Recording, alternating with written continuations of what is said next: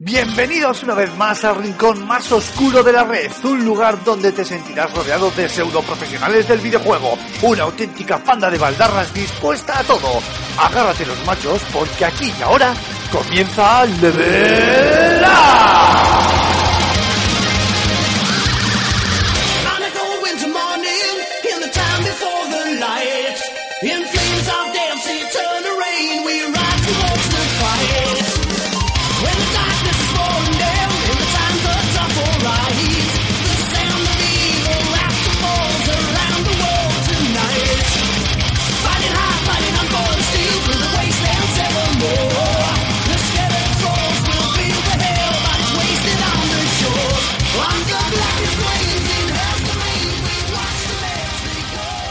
Muy buenas a todos, queridos espartanos. Bienvenidos a este trigésimo sexto programa de la segunda temporada de Level Up y sin duda alguna uno de los más esperados del año, aunque esté mal decirlo por nuestra parte.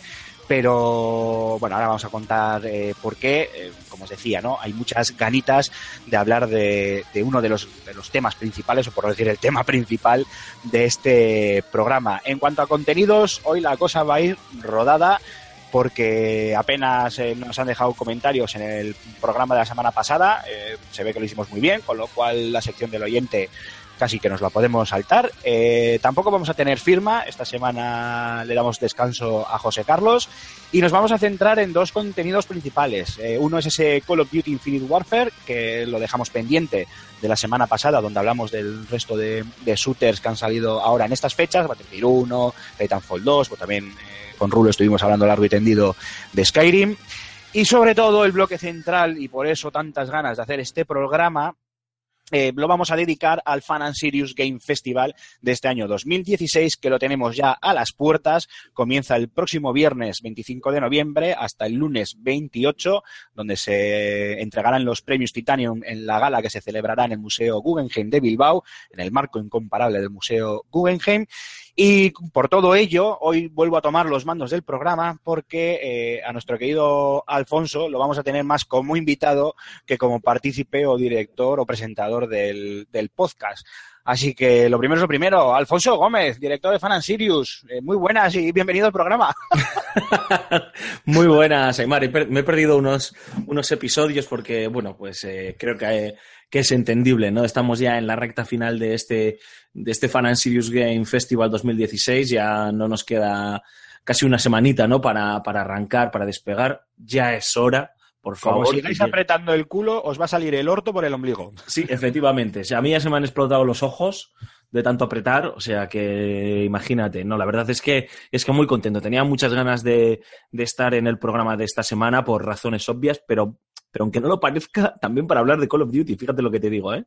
Sí, la verdad es que es una mezcla un poco rara, ¿verdad? Porque Sí, el, el sí. Call of Duty, además lo dijimos en el programa de la semana pasada, lo queríamos dejar, por favor, que ningún oyente piense que es que tenemos alguna preferencia hacia Call of Duty ni nada por el estilo. De hecho, yo creo que si alguien podía tenerla, ese era yo, y en redacción bien que sabéis, y creo que lo he dicho pública- públicamente muchas veces, es un juego que en, mi caso particular ha pasado a, segundo plano, que eso no significa que, que no va a ser divertido, que no me vaya a gustar, pero ya no es tan interesante. Lo que pasa que es cierto que, oye, pues este nos ha llamado la atención, tú tenías ganas de hablar y así nos lo transmitiste, de hablar del título, quiero decir, así que nada, pues lo habíamos dejado para esta semana junto con el bloque de Fan and Sirius y también, oye, pues para no hacer un ultra mega podcast spam del Fan and Sirius, pues hay que meter un poquito de, de contenido extra, ¿no? Hay que decirlo. Aunque bueno, también el fan nos va a dar pie a hablar de, muchos cosas, otros y muchos otros temas, Y a efectivamente. reflexionar, sí, yo creo que me gustaría, ¿eh? No sé, vosotros eh, mandáis hoy, porque hoy sí que sí, no tengo ni idea ni siquiera del guion de los temas de los que se van a hablar, pero Bueno, sí me gustaría...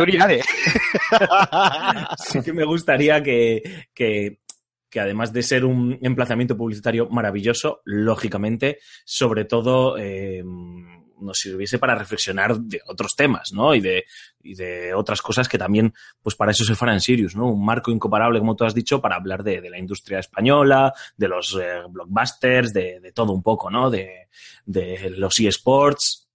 Así que vamos, eh, que no quiero hacer un monográfico, básicamente, hablando yo solo, ¿no? En un No, tenemos, uy, tenemos mucho para preguntar y mucho para. Si yo soy el primero, que todavía hay la mitad de cosas que no sé, no hay problema. Hay que, hay mucho de lo, de lo que de hablar y debatir. Pero lo primero es lo primero, hay que cerrar la alineación y para eso tenemos a bueno, nuestras estrellas más punteras, a nuestros Messi del podcast. Eh, Mar Fernández, Cormac, muy buenas, caballero. ¿Qué, con nervios, ¿no? Con ganas ya de venir eh, por las tierras del norte o qué? Invernales Pues sí. te espera. Pero nerviosos vosotros, porque la semana que viene me veis el jeto y vais a desear que, que vuelva a estar detrás de, de una pantalla. Vale, yo ya estoy, Sí. yo estoy inmunizado ya, majo. Te tengo muy visto. Sí, sí, tú ya lo sé. Está bien que el programa del Fan and Serious vaya acompañado de uno de, las, de los juegos de las sagas más vendidas de los últimos, con más ventas de los últimos tiempos. Que no parezca que Call of, que Call of Duty nos patrocina, ¿eh? No, no parece. No, no, de hecho, Call of Duty estará presente, como no puede ser de otra manera, en la sección Game y Sports de la Fanzone, pero no ni siquiera está nominado en, en ninguna categoría. O sea, que nadie piense que esto va con doble sentido. Y Raúl Romero, Rulo, muy buenas, caballero. ¿Qué, nervios o qué? Que no queda nada ya. Está chupado. Fíjate que a mí se me hace, se me pasa muy rápido, muy rápido hasta que queda un mes o así para el fan y cuando ese llega ese momento el tiempo se dilata y me pasa mucho más, mucho más lento. O sea, es, es acojonante, pero con muchas ganas y con mucha ilusión. Vale, muy bien, me, me parece estupendo. Pero antes de centrarnos en ese Fan and Sirius, Call of Duty, y aquí sí que sí, aunque no queramos hacer monográficos o monólogos del señor Alfonso Gómez, Alfonso, yo te tengo que ceder la palabra porque al final el título lo dejamos para esta semana para poder hablarlo largo y tendido con, contigo, que increíblemente parece que este Call of Duty te ha entrado por los ojos, esto es el mundo al revés. Yo reniego el Call of Duty ahora, ahora sois vosotros los que os lo compráis ahí para pegar tiros como locos, no, hay algo que no me cuadra.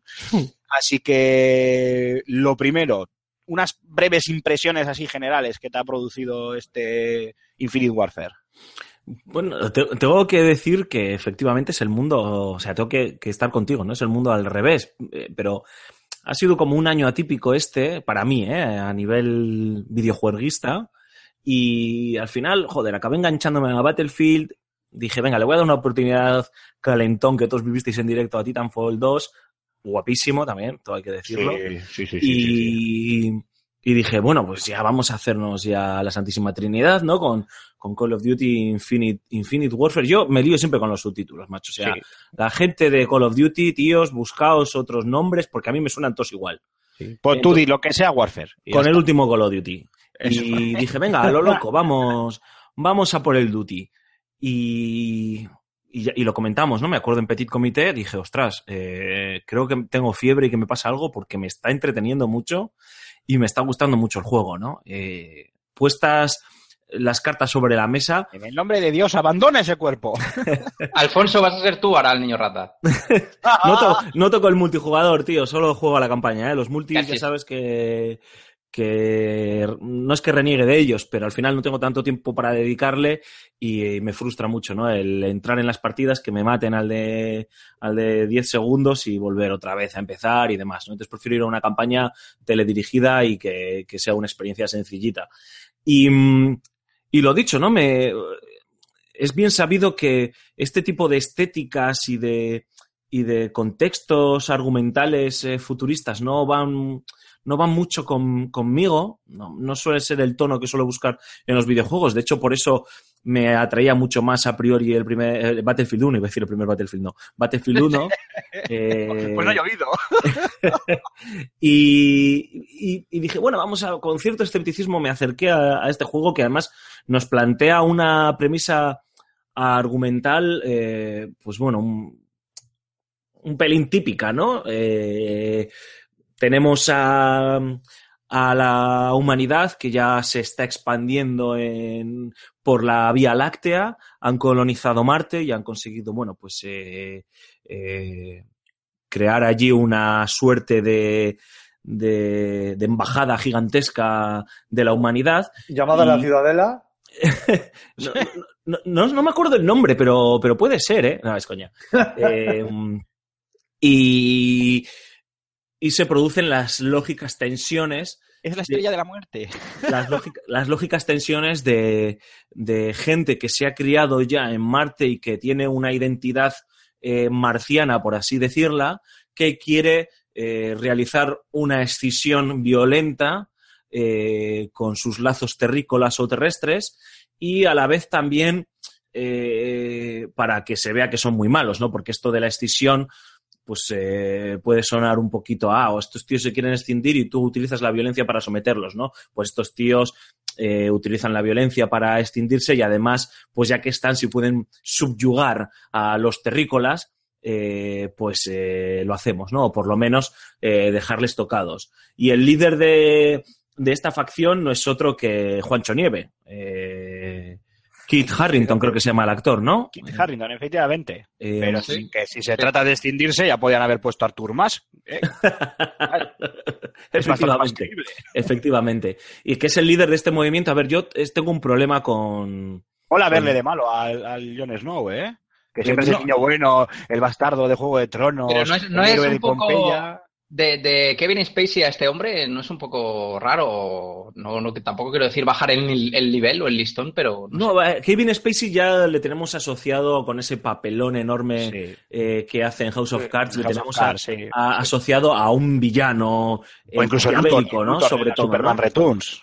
Eh, eso es, pero sobre todo el papel que hace de, de villano maquiavélico como Frank Underwood en, en House of Cards, pues le pegaba mucho en aquel Call of Duty que, que, que, bueno, que no, no sé cómo funcionó, la verdad, porque no lo probé. Eh, La verdad es que lo mejor que tenía el Advanced Warfare era... era o sea, te aclaras con los sobre- subtítulos de los juegos, macho. Hombre, a ver, Yo- no me yo, mamo mucho Call of Duty, no fastidies. Bueno, entonces, eh, a mí me... Y, Kit entendíamos el de Witcher, y, y Kit Harrington, la verdad es que me ha sorprendido. A ver, pues sí, eh, a ver, tampoco es que tenga un, un papel súper relevante, más allá de ser el, el villano que lidera este movimiento separatista, violento y demás. eh, tiene una serie de apariciones estelares que se pueden contar con los dedos de las manos, por así decirlo. Tampoco quiero entrar en spoilers, obviamente. eh, pero está como muy bien caracterizado. El tío tampoco tiene una, un perfil muy exagerado, muy histriónico, por así decirlo, en, en sus apariciones. Ni siquiera tiene un tono fascista, por así, para que me entendáis, ¿no? Como se podría interpretar, sino, bueno, parece que es un tío militar, bastante beligerante, eh, consecuente con sus decisiones, brutal en algunos momentos, eh, pero muy bien interpretado y lo he jugado en la versión en castellano, no en la versión original, y creo que utilizan la misma voz de que el actor que le dobla en, en Sí, la señor. serie de Juego de Tronos, Sí, señor. y, y está como muy bien interpretado. O sea, a mí me parece convincente, ¿no? No creo que hayan bajado el nivel, ni mucho menos, ¿eh? Hombre, llevaban, llevaban una racha, perdona que te interrumpa, Alfonso, bastante interesante. Tuvimos a, a Jordi Moya en, en ese Black Ops 2, creo recordar. Eh, después que viene Spacey en Advanced Warfare. Ahora eh, Kit Harrington en, en Infinite Warfare. A este paso, pues se van a gastar más. El año que viene. hombre, es que están de moda. es- es- es- están, están de moda y sobre todo el Keith Harrington viendo la última temporada de, de, de- de Juego de Tronos, que la ve todo el mundo. Es que es publi de la buena. No, y además, efectivamente, primero, es Publi de la Buena, es un tío, pues, pues es- ¿no os pasa a vosotros que ahora eh, veis a Rami Malek en todos lados, tío? O sea, yo Sí, sí, creo que Sí, de- sí, sí, sí. antes no le vi, no le vi en mi puñetera vida. Y este ahora- paso le- Eh, noche en el museo, y ahí, de ahí no lo, no, no lo conocía nadie. o sea, Pues- Sí, pues- era, pues- el- es verdad, el egipcio de Noche, el hijo del faraón, sí, señor. Pues está en todas partes, tío. ¿no? Noche del Pues Museo con- 2. Con Kit Harrington pasa lo mismo y es un tío que, es, que está de moda, eh, que además, pues, eh, eh, bueno, interpreta a un personaje clave en la serie de Juego de Tronos, por lo que además tiene un papel protagonista eh, mm, clave, nunca mejor dicho, y, aquí han sabido explotar eso, ¿no? Pero es que además, pues a ver, el juego está, el, personaje de, de, de, de John Nieve en, en este Call of Duty está muy bien, muy bien eh, interpretado. Las apariciones que tiene y, y los momentos estelares en los que, en los que se le ve en pantalla, dices, joder, ostras, qué, poder, ¿no? O sea, hay un, poder de actuación ahí muy bien logrado, ¿no? Entonces, bueno, me parece que está bien, pero eh, aún así me gustaría resaltar, sin, y, y voy a intentar no, no entrar en spoilers, lógicamente, que eh, eh, este es, lo comentábamos tú y yo, Aymar, el otro día, este es el primer Call of Duty en el que me entero del argumento. O sea, antes me pasaba que, que sí, que, bueno, sobre todo yo dejé de jugar en los Black Ops, a los Call of Duties, y, y ya me acababa perdiendo, tío. Primero, por la jerga militar que utilizan, los rangos, eh, etcétera, que a veces suele ser un poco complejo. Luego, porque claro, había las facciones, que si los rusos, que si los británicos, que si los americanos, que si eh, los chinos, que si no sé qué, ya, ya no sabía ni quién era el bueno ni quién era el malo, porque yo estaba eh, peleando además- con unos contra otros. Además, con mucho personaje plano, que Sí. al momento de presentártelo te olvidabas de él. Eso te imbuía en una, como todos los Call of Duty, en una acción scriptada eh, ultra brutal. Entonces eh, te, te estabas más centrado en pegar tiros que en enterarte de la historia, que encima era un tanto enreversada, no por difícil, sino porque lo que, por todo lo que acabas de decir tú, más, más lo que he añadido yo, y efectivamente se iba. Sí, o sea, sí, la historia se, se diluía completamente. Claro, entonces a mí me pasaba que disfrutaba enormemente de, de esas set pieces que, como dicen los americanos, eh, que te planteaba Call of Duty, pero lo que era la historia llegaba a un momento que yo ya directamente había desconectado tanto que iba con piloto automático sin, sin preocuparme de nada, ¿no? De lo que estaban mostrándome y de lo que estaba pasando.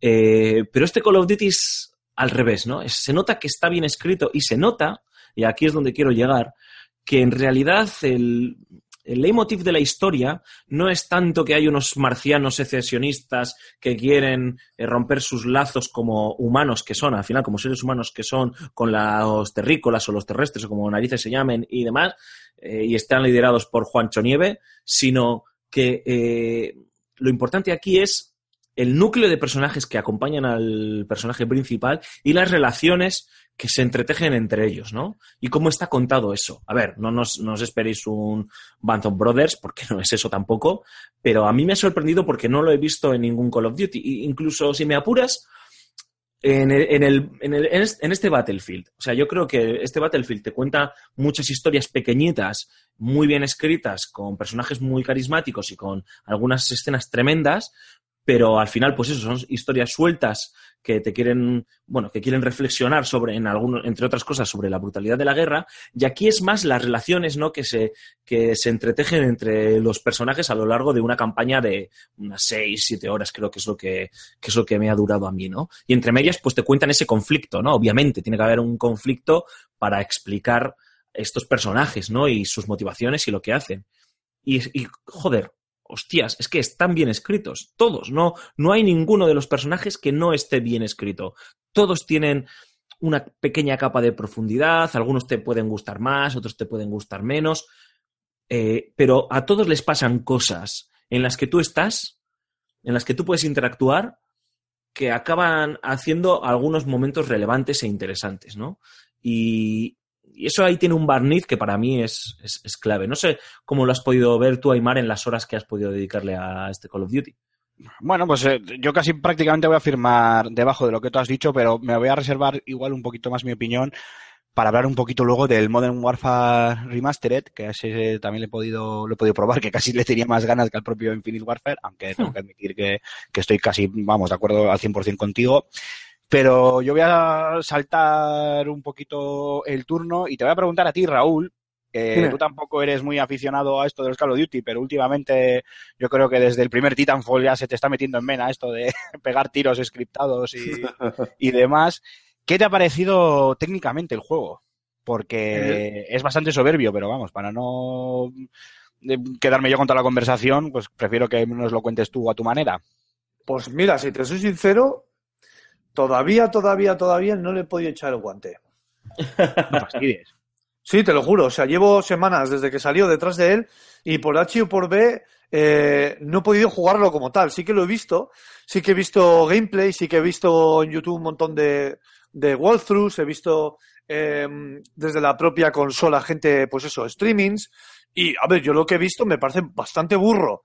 Y que está a un pasito, yo creo, corregirme si me equivoco, porque como no lo he tenido, como no lo he tenido delante, pues, pues no he podido comparar, pero me parece que está un pasito por delante de los del Titanfall y está bastante parejo al Battlefield 1, por lo que he visto. Mm, Un poquito más Bueno. debajo, yo creo, que el Battlefield 1. Sí, te, Sí. Te, voy a, te voy a coger yo entonces el guante, te recojo el guante porque yo pensaba que ya lo, ya- de hecho estaba convencido de que ya le habías, ya lo habías eh, Mira, catado, después del último podcast estuve a punto de salir corriendo a por él a la tarde. Te lo juro, ¿eh? Además, No sé qué pensaba que lo habías hecho, de hecho. eh, de hecho lo, lo iba a hacer, pero hablé, hablé, hablé con terceras personas y no, y no, me disuadieron, me dijeron, tú Vamos, que la parienta no te dejó. Efectivamente. Básicamente. Efectivamente, efectivamente. Bueno, pues a nivel, a nivel técnico, aquí pues ya puedo dejar mi aporte, eh, si me lo permitís, eh, y Alfonso tú me corriges, o Cormac, si quieres añadir cualquier cosa nos dices, eh, es una auténtica bestialidad. Está muy, bueno, muy por encima, está un punto dos por encima de Titanfall, que entre los tres, es decir, Battlefield 1, Titanfall y Call of Duty, sería el que más sa- sale perdiendo, pero que nadie mal- me malinterprete, es un título, vamos, Muy tremendamente solvente, solvente, muy solvente, no hay ningún problema en ese sentido, y un online también muy divertido. Eh, pero sí que está un punto por debajo de Battlefield, primero porque lo de Frostbite 3, o sea, es que eso ya no tiene ni nombre. O sea, la, la calidad de las texturas, eh, los efectos, to- todo en general es, es, es enorme. Y aunque alguien pueda decir que, que ve mejor los personajes o las, las escenas de Call of Duty, hay que recordar la amplitud de los escenarios de Battlefield 1 y los pasillos scriptados, que son geniales, ¿eh? que quede claro, pero son pasillos scriptados de Call of Duty. Hay algunas escenas, sobre todo al principio del, del juego, que es por donde yo me estoy moviendo ahora mismo, porque al final, entre tanto eh, un videojuego al que hay que darle eh, y demás, y hay que ponerse al día y hacer vídeos y mirar lo que Mira, están nominados. La verdad es que, que no nos deja la vida. La vida no nos va a dejar, ¿eh? O sea, no, no da tiempo. Que, que ese sea nuestro problema, ¿no? que ese sea nuestro mayor problema. Que no lleguemos a tiempo para jugar todo lo que queramos. Eh, pues no he podido igual indagar, indagar más, pero lo comentaba contigo, Alfonso, el otro día, como tú decías, off the records. Eh, hay una escena que yo creo que se puede contar, eh, más o menos por encima, en la que, bueno, pues eh, cierto objeto gigantesco cae al agua, eh, trailers y demás, o sea que yo creo que lo han visto, la gente lo ha podido ver entre y ellas. mucha gente lo habrá jugado ya. Bueno, al final, bueno, por no contar lo que es, para no destripar un poco, pero bueno, algo cae al agua, en mitad de una especie de invasión, la ola se te viene encima, un ya te, te atraviesa la mitad de la calle o de la carretera por la que te estás moviendo, lo cual al final solo sirve para generar el pasillo por el que te tienes que mover, pero es tremendamente espectacular, como suelen serlo siempre los Call of Duty, y ahí a nivel técnico ves que el juego es auténticamente soberbio, o sea, texturas, iluminación, partículas, el humo, a ver, hay un también hay una explosión que genera un montón de escombros y humo que tiene un humo volumétrico que yo pocas veces habré visto un videojuego algo tan tan salvaje, pero a escala, si tú lo comparas a escala con Battlefield 1, Battlefield 1 tiene ese puntito más por, porque por escala,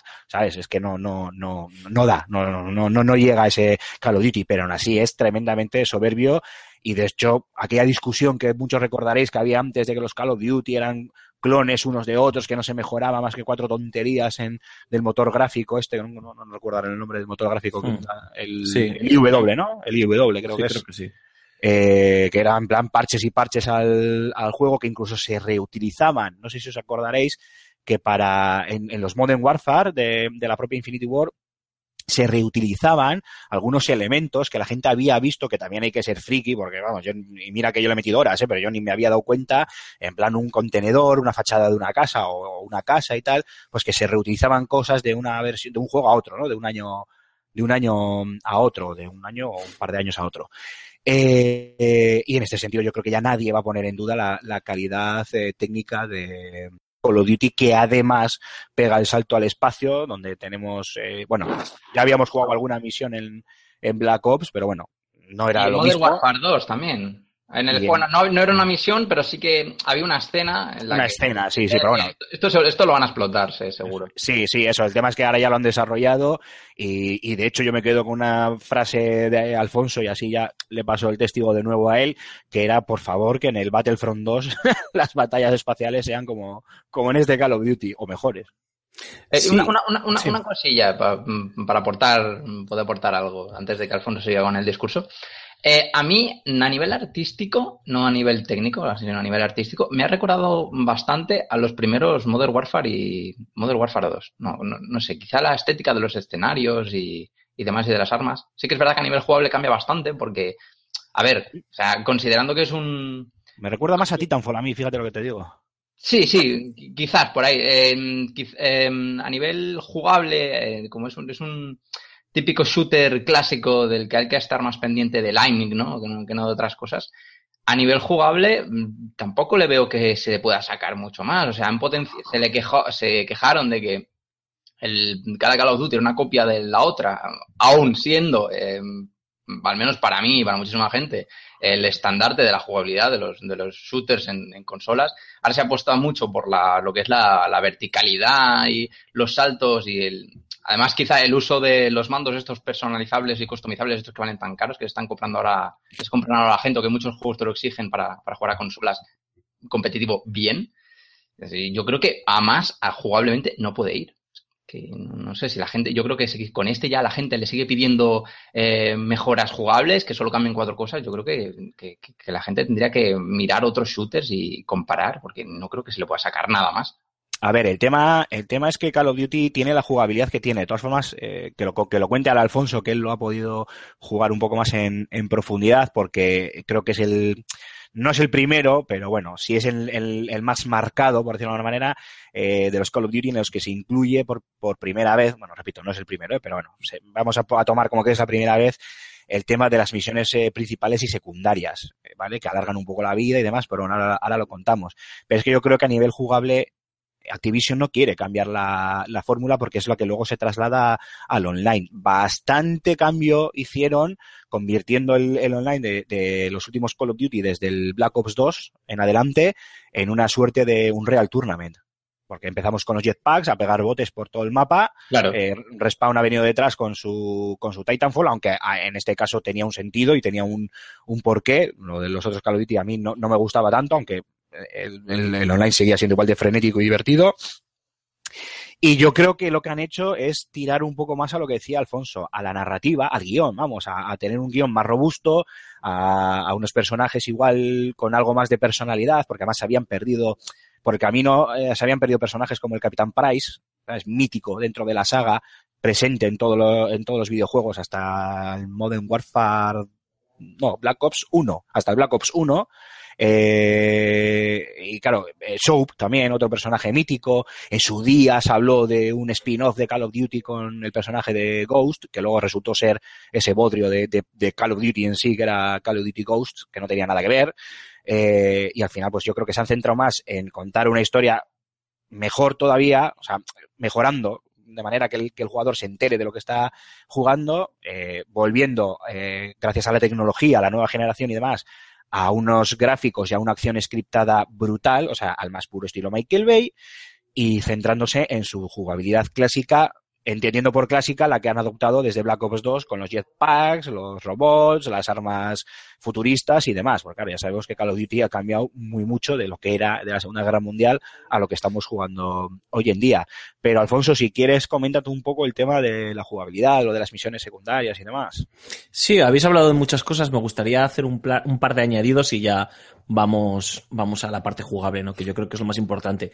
Eh, para no, para no extenderme mucho en todo lo que habéis dicho, a mí me gustaría, sobre todo, primero, eh, valorar el esfuerzo que, que hace Activision, ¿no? Por seguir apostando por las campañas, porque al final, bueno, pues todos sabemos que, que la gente cuando se compra un Duty va a lo que va que es al online y tiene todo el sentido del mundo. De hecho, pues bueno, por eso también es uno de los videojuegos que más entusiasmo levanta en todo lo que tiene que ver este fenómeno de los eSports. Eh, pero y lo tendrían fácil, ¿no? Al final, que es, oye, mira, pues cada vez le vamos dando menos importancia a la campaña y pista, ¿no? Y aquí sí que se nota, no sé cómo ha sido en otros años, pero aquí sí que se ha notado, no sé si es culpa de Activision, culpa de Infinity, eh, de Infinity Ward o, de ambos, ¿no? Pero aquí sí que se nota un, venga, vamos a hacer tabula rasa y vamos a, a decidir eh, darnos otra oportunidad y qué podemos hacer, ¿no? Y yo se lo agradezco porque como hemos dicho, resumiendo, tiene una historia que está bien contada, con unos personajes interesantes, que se resuelve relativamente, de una forma relativamente satisfactoria, eh, en mi opinión, eh, y, que, y que además en algunos momentos te llega a sorprender, ¿no? Y, también lo comentábamos el otro día. Yo me acuerdo que, que eh, había algunos algunas fases del juego que, me sonaban a algo y no sabía qué, tío. Y estaba volviéndome loco. Yo decía, joder, ¿esto a qué me suena? Y esto, o sea, había algo en el juego que me era familiar y no era un Call of Duty, ¿no? A una forma de, de, hablarle al jugador, de, de, contar una historia.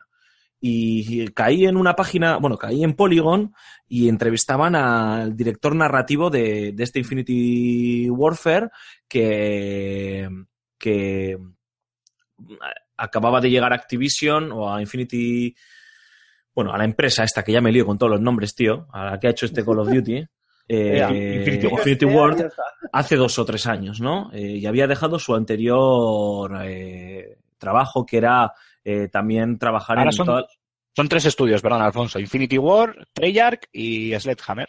Esos, bueno, bueno, pues estos. Eh, había dejado su anterior puesto de trabajo como también responsable narrativo en Naughty Dog.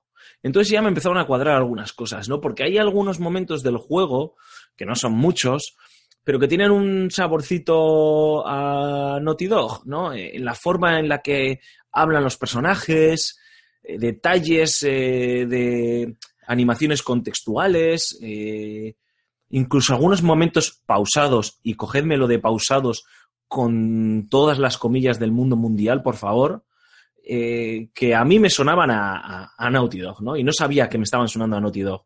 Y, fue leer esta, esta entrevista, ver que este personaje era el director narrativo de este eh, eh, Call of Duty, y entonces me encajaron algunas piezas, ¿no? Y yo agradezco, agradezco ese esfuerzo y ese, bueno, saber hacer, ¿no? Y espero que marque una senda. Y a nivel jugable, yo, yo también me he sentido gratamente sorprendido, ¿no? Por un lado, para hacerlo muy rápido, con las fases espaciales, ¿no? Que era algo que a mí, joder, me llamaba, me llamaba la Nos atención, todos, pero, pero de forma negativa, ¿no? Sí, sí. Porque me yo muchísimo. Yo pensaba que estábamos, además hacíamos los chistes, ¿no? Pensaba, yo pensaba que estábamos en una especie de Crisis, Call of Duty, eh, Halo, todo mezclado en uno, ¿no? Y digo, uff, me, me, me sabía todo muy mal. Y ya cuando anunciaron las fases espaciales dije, ah, lo que me faltaba, Star Wars, ¿no? O sea, venga, a lo loco. Pero tiene todo el sentido del mundo, obviamente, en el contexto en el que estamos. Y joder, tío, están súper bien ejecutadas. Eh, a ver, obviamente, lo más arcade que te puedes esperar, pero porque al final lo que busca, sobre todo, es generar esa sensación de enorme batallas espaciales y escaramuzas en entornos, eh, yo qué sé, pues en, cinturones de asteroides, en, sitios en los que hay eh, basura eh, cósmica eh, por ahí, eh, entre estructuras militares, no sé, en entornos cada uno de forma, cada uno bien diferenciados, que aporta un toque de emoción, porque tienes que estar pendiente, obviamente, de no chocarte, de esquivar eh, lo que te pasa a tu alrededor, pero también eh, de eliminar a los enemigos o a las fragatas enemigas, o que no fijen el blanco en ti. Eh, todo, todo muy Star Wars y muy Top Gun, por así decirlo, esa mezcla. Eh, sí, porque está muy bien, porque tiene ese puntito de Top Gun de, de las conversaciones que tienes entre, entre los compañeros, eh, los nicks que utilizan, entre ellos para llamarse, la tensión que se genera, pero es todo muy arcade, ¿no? Es decir, se nota que hay un pequeño on the rails, hay unos raíles, tampoco, tampoco mm, os penséis que es un, algo guiado, porque tú tienes libertad de movimiento, ¿Está- ¿Están Gus y Iceman también? no, pero, pero eh, se nota que el juego no quiere penalizarte, ¿no? Yo me acuerdo que cuando jugué al Battlefront, cada vez que te montabas en un TIE o en una ala X era un puto infierno, tío. O sea, aquello era lo más Sí. difícil del planeta Tierra. Yo, de hecho, cada vez que me tocaba el superpoder de, un, de una nave, me cagaba en todo, tío. Decía, vaya mierda la- es esta. La, La la cogía para Sí, efectivamente, te convertías en un mártir y te llevabas a 12 por delante. Era muy, muy ortopédico. Eso me, me recuerda al vídeo, perdona, pero es que tengo que decirlo, Alfonso, momento off topic. El vídeo aquel de. que era eh, uno, uno que estrellaba, creo que era el, el X-Wing contra Darth Vader. Y lo mataba. Y empezaban todos a gritar por los micrófonos, a la jaguar. ¿No os acordáis de ese vídeo? Sí, yo lo he visto ya. Es buenísimo, es buenísimo, tío. Es muy bueno. Perdona, perdona, Alfonso. Y es No. verdad, por cierto, una- un pequeño inciso a colación de lo que dices. Y que siempre lo más difícil en los multijugadores de DICE es acabar eh, sabiendo controlar bien y pilotando bien sus aeronaves. Siempre. A ver, Me da igual que sea Battlefield eh, tres o cuatro, o sea, los actuales, quiero decir, de conflictos actuales, el Battlefield 1 del, del Vietnam, el 1942 de la Segunda Guerra Mundial o el Battlefront de Star Wars. Me da igual, ¿eh? Todos igual. Al final yo entiendo que una aeronave también es un arma muy poderosa, que te da cierta ventaja en un multijugador, porque, ostras, de un disparo te fulmina, bueno, pues esas cosas, ¿no? Pero, digo a la infantería. Pero se hacía muy complicado. Yo entiendo que a lo mejor en un multijugador tiene que ser como lo plantea, como lo plantea DICE, ¿eh? no lo sé. No he parado a hacer esa reflexión. Pero yo creo que en un single player, y yo confío que el próximo Battlefront 2 va a tener una campaña eh, dirigida, estoy seguro. Mm, eh, yo creo que la fórmula que ha utilizado Infinity Ward en este Call of Duty es la apropiada para dar esa sensación de estar viendo una película de Star Wars mezclada con Top Gun, en la que tú eres el protagonista y están ocurriendo mogollón de cosas, eres determinante, pero hay tensión. O sea, es lo suficientemente difícil como para que no sea un paseo, lógicamente. Pero, pero no te quiere penalizar. Eh, no quiere que, que estés todo el rato pendiente de los asteroides, de la basura galáctica, del no sé qué. No, no, no quiere que estés, que estés pendiente de eso. Quiere que estés pendiente de la pelea y de, y de todas las explosiones, ¿no? Y a mí me parece que chapó. Lo han hecho de maravilla. O sea, lo han ejecutado estupendamente. Arcade. Pero es que el puto Call of Duty es arcade en, en los otros Sí. aspectos. Entonces, aquí no le podías pedir algo más, ¿no? Y para hacer algo sencillote y espectacular, chapó, me quito el sombrero. Eh, Alfonso, una pregunta. A ver si te ha dado la misma sensación que a mí. Eh, yo he recuperado, eh, valga la redundancia, la sensación de los primeros, bueno, eh, salvando mucho las distancias, eh, que la gente me entienda, por favor. La sensación de los primeros Call of Duty donde eh, tú eras determinante, como bien has dicho, pero eras uno más. Y a mí, por lo menos, en los primeros compases del juego, me ha vuelto esa sensación. Esa, esa sensación. Oh, me ha vuelto esa sensación. esa sensación, ¿no? Me da eh, pues ese, esa cosilla, ¿no? De que tú vas con tu comando, con tu escuadra, con lo que tú quieras, pero eres uno más, ¿sabes? Ves que, que vale, igual la gente me dice, pues coño, pero eso sale en todos los Call of Duty, pero no sé por qué yo ya había perdido esa eh, sensación, valga la redundancia, en los, no eres tan determinante. en los anteriores títulos, porque parecía que, bueno, ahí aparecía yo, me empezaba a pegar tiros con todo el mundo y me daba igual mis compañeros, y a no ser que fueran en modo cooperativo, eso sí, eh, o si era con ella. Y aquí no, aquí me da la sensación de que vuelvo a ser uno más del grupo y me ha gustado. Me ha gustado porque me ha recordado, no a la misma escala, porque en los primeros Call of Duty era aquello, vamos, eh, ibas ahí con, yo que sé, 15, 20 tíos y... Eso era la guerra, tío. A la guerra, sí, directamente, efectivamente. Pero me ha vuelto esa sensación. No sé si a ti también te, te lo ha parecido o... Sí, a ver, siguen estando esos resortes ocultos de. de mm, eh, es hasta que tú no avanzas. El juego no avanza, pero ya cada vez está más pulida esa. esa esos resortes, ¿no? Porque. Eh, es tan frenético, hay tanto frenetismo al final que, que el juego casi casi no para, ¿no? Tú no paras como jugador de avanzar y de moverte y entonces pues van activándose, ¿no? Esos interruptores y van ocurriendo cosas. Y sí que te da esa sensación, a mí sí que me lo parecía, ¿no? De que, de que tú eras, eh, vale, pues eh, a veces eras el jefe de escuadra, en otros momentos no, y, y, y, y, bueno, pues eres el jugador y la acción ocurre todo a tu alrededor, pero que, como que no eras clave, ¿no? Para que el conflicto No eras el epicentro de un lado de la para acción. otro. Tú estabas imbuido en ella porque te había tocado y estabas en mitad de la, Eso estabas es. en mitad de la acción, pero no eras el, el epicentro, no es todo gira en torno a ti, sino que, oye, mira, que te ha tocado, chato, que el marrón te lo comes tú. Eso es. Y luego me gusta, me gustaría hablar, eh, porque yo creo que son más una de las, bueno, añadidos o buenos añadidos de esta, de esta edición de Call of Duty, que es lo que tú has dicho, ¿no? De las misiones principales, secundarias y terciarias, ¿no? Porque también hay hasta un nivel terciario. Eh, hay un momento del juego en el que digamos que tienes una base de operaciones y en esa base de operaciones se desbloquean una serie de misiones. Eh, al principio tienes que hacer una serie de misiones secundarias para que se active otra vez la vía principal, argumental, y, en torno a ellas también se construyen una serie de misiones eh, terciarias. Las misiones terciarias suelen ser las que tienen que ver siempre con escaramuzas eh, eh, a bordo de una aeronave, ya sean interplanetarias o ya sean, bueno, pues a niveles cósmicos. y las secundarias suelen llevar algún tipo de asalto a alguna nave de la flota enemiga y luego está obviamente las misiones principales, ¿no?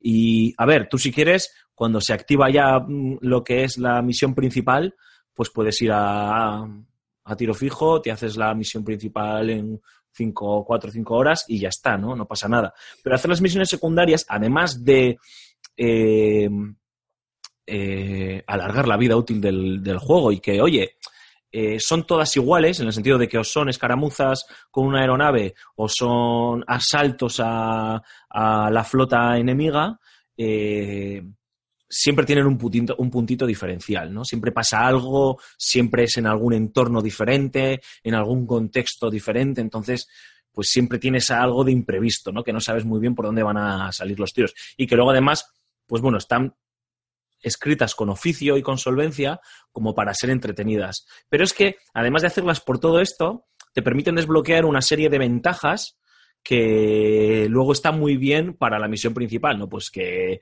el apuntado es más rápido, que recargas mejor, que puedes llevar más granadas, que las explosiones te afectan menos, ese tipo de chorradillas que, bueno, pues si no la haces no pasa nada y te puedes pasar el juego, eh, pero oye, si lo haces, pues encima te llevas ese premio, ¿no?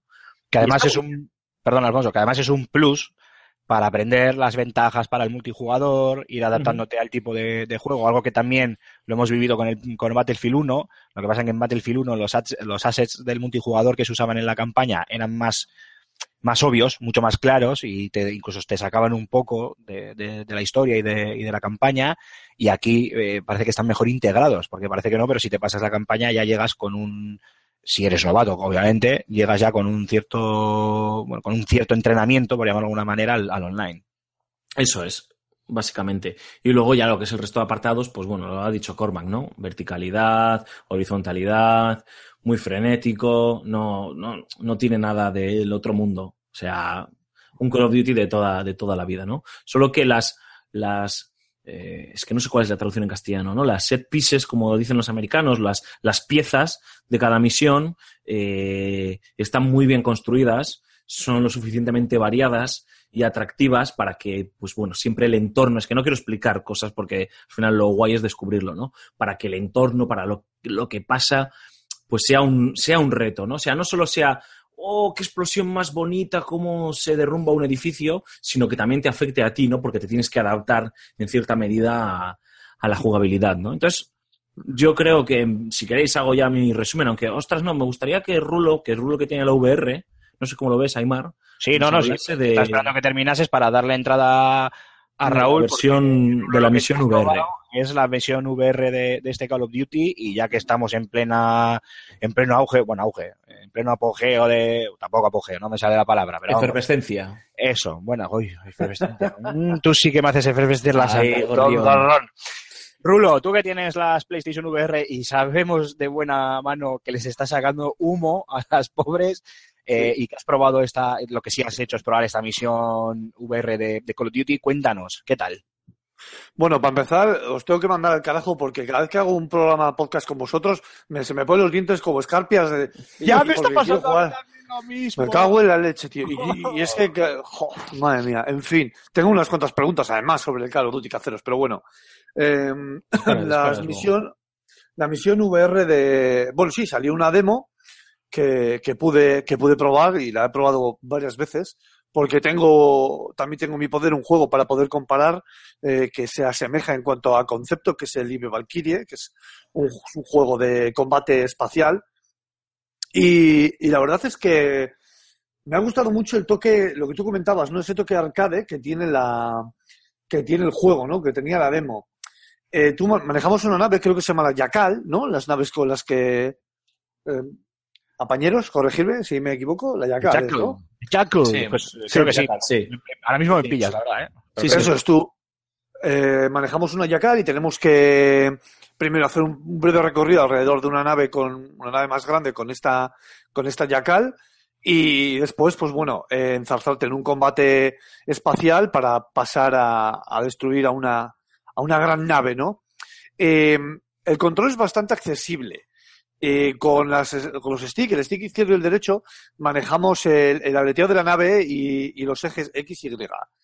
Eh, me ha parecido que tiene un toque arcade porque a la hora de girar la nave no se hace, como en el IBE Valkyrie, que, que es más simulador, ¿no? Cuesta mucho más eh, el viraje de la nave. Aquí es como mucho más fluido.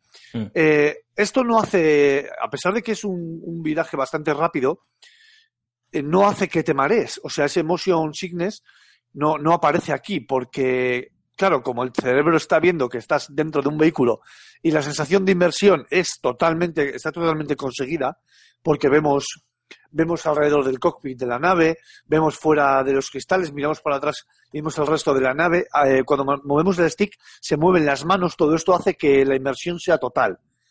Y, Rulo, y eso. Rulo, te, está, te está sonando el timbre de casa, soy yo, ábreme.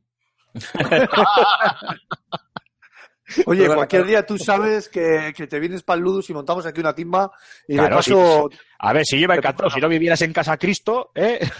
Hombre, lo, lo que no sé es si voy a tener que comprar otras dos VR para poder hacer una cincha suficientemente grande para tu cabeza. Eso sí que no sé si voy a poder hacer. Pero bueno. qué simpático. Igual se te cae la conexión, que lo sepas. Entonces andará. Qué pues eso, que es un... A mí me, me ha dejado con ganas de más, o sea, no, no, no he podido, no he tenido oportunidad de hacerme con el juego por ahora, pero uno de los grandes motivos es por estas misiones VR, a ver hasta, hasta qué punto pueden dar más de sí, porque yo creo que además pegan perfectamente dentro de lo que es el mundo de Call of Duty, ¿no? Eh, bueno, del mundo de este Call of Duty, con esta trama espacial, con estas facciones marcianas y demás.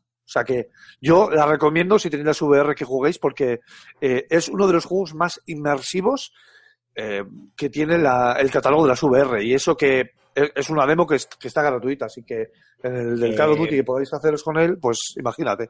Eh, Rulo, solo una, una pregunta por mi parte. Eh, ¿Verías recorrido para un juego completo? O, Sí, vamos, completo Sí. Dentro de lo que puede dar de sí hoy por hoy la VR, ¿eh? las VR. Sí, sí, sí, sí, sí, por supuesto, por supuesto. O sea, por supuesto. Tú, eh, comparando con el, con el Valkyrie, que, que, que es lo que mejor, lo que más cerca tengo para comparar y lo que, con lo que mejor se puede comparar. Eh, el Valkyrie es un juego que tiene un modo historia paupérrimo, o sea, es un modo historia de, de chiste, de risa, es eh, un tutorial expandido nada más. Eh, imagínate si le metes un guion un poquito más elaborado, como, como tiene visos de ser estas misiones VR, aunque son aparte, pero que encaja, encastra perfectamente dentro de lo que es la historia. Y imagínate eso y además eh, esa jugabilidad más cercana a lo que es un juego como el Until Dawn, que, que, y no hablo de que sea on the rail, sino la accesibilidad, la rapidez de manejar la nave, de hacer virajes rápidos sin necesidad de que te virtual. Sí, algo parecido a ello, sí, eso es. A mí me ha dejado con unas ganas locas de, de- y, y con ganas de más. O sea, como pasa con muchos juegos de VR, que al final te quedas con ganas de más. Como le pasa a, a tu churri todas las noches, que se queda con ganas de Efectivamente, más. sí. Eso me pasa a mí cada vez que voy al váter, que me dan ganas de más luego cuando salgo. Anda que- Bueno, a ver, ¿tenías alguna pregunta para eh, Alfonso? Bueno, también te Sí, lo he sí, sí. trasladado a ti, Mark, eh, para ir cerrando ya el bloque de Call of Duty. eh, pues turno de preguntas. A ver, eh, a ver, y a mí me gustaría saber eh, cómo están construidos los escenarios. Quiero decir, aquí se juega mucho con la verticalidad también, porque me imagino que al jugar con el doble salto, si, si es que tiene doble salto, ¿no? Sí, está- están sí. construidos con esa verticalidad. También juega mucho con eh, momentos puntuales de gravedad cero, que eso está muy bien, eh, ya sea en el propio espacio o en alguna nave, ¿no? Que puedes activar, bueno, eh, desactivar la, la gravedad y entonces pues cambia completamente la forma de jugar, incluso la forma de, de moverte y le da esa variedad y esa vidilla, ¿no? Porque porque de repente todo se vuelve como muy loco. No es, no es tampoco una novedad en la saga, tengo entendido, No, no, no, no es.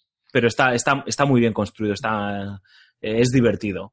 Y sí, obviamente intenta aprovechar todo lo que todo lo que puede, pues eh, la verticalidad para que te muevas de un lado a otro, para que saltes, incluso en algunos momentos eh, corres por las paredes como si fueses un piloto de un titán, así de claro. O sea, es, yo estoy, estoy con Aymar cuando aquí se nota que, bueno, y que no está nada, y que no es malo, oye, si algo bueno ha hecho Titanfall, pues vamos a, a llevarlo a nuestro terreno y vamos a aprovecharnos de él, ¿no? Y si lo podemos hacer mejor, pues mejor que mejor. Y, Y que nadie se olvide que, eh, más allá de, Sí. de rollos con Activision, Respawn Entertainment, Infinity War son hermanos. son- Estos son son hermanos. hermanos. hermanos, Pero son hermanos. una, una cosa, habría que ver quién es el primero que hizo que quiso incluir el tema de la verticalidad, escalar por paredes, jetpacks y demás. No, pero es, Eh, es lo que te digo, en el Cormac. juego, porque ambos salieron salieron prácticamente a la, a, la, a la par, el primer Titanfall y el Call of Duty, no sé si fue el, el- el Black Ops 3 o, o no, no me acuerdo. No, es igual, a ver, es- escúchame, Cormac, es igual. El primero fue el, el Call of Duty Black Ops 2, ¿vale? Luego ya vino el, el- el Titanfall, que fue de, de título de inicio de esta generación en Xbox One. Pero es que es igual, porque es lo que decía, son hermanos.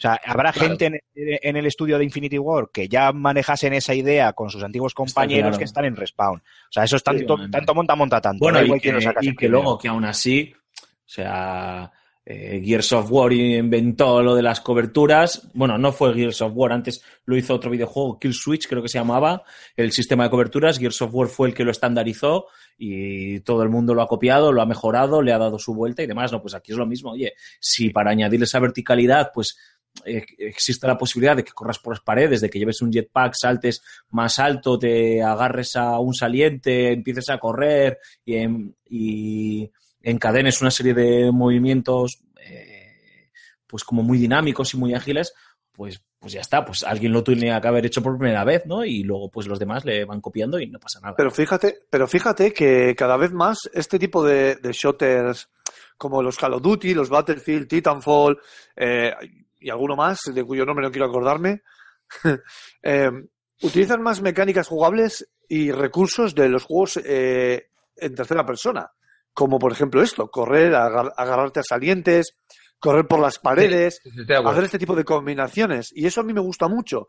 Y es algo que tenía el Metroid Prime y que lo supo implementar muy bien Retro Studios y que yo creo que sentó cátedra. Y a partir de ahí, para arriba todo. Y hasta, hasta que hemos llegado pues a este Call of Duty que lo implementa maravillosamente, igual que los Titanfall. Raúl, Sí, lo el malo, El Titanfall 2 es, es, es un mirror set con Mm, sí, sí, sin duda. pistolas. O sea, lo, es una pasada. Y, y eso sí, más, más, más dinámico y más divertido.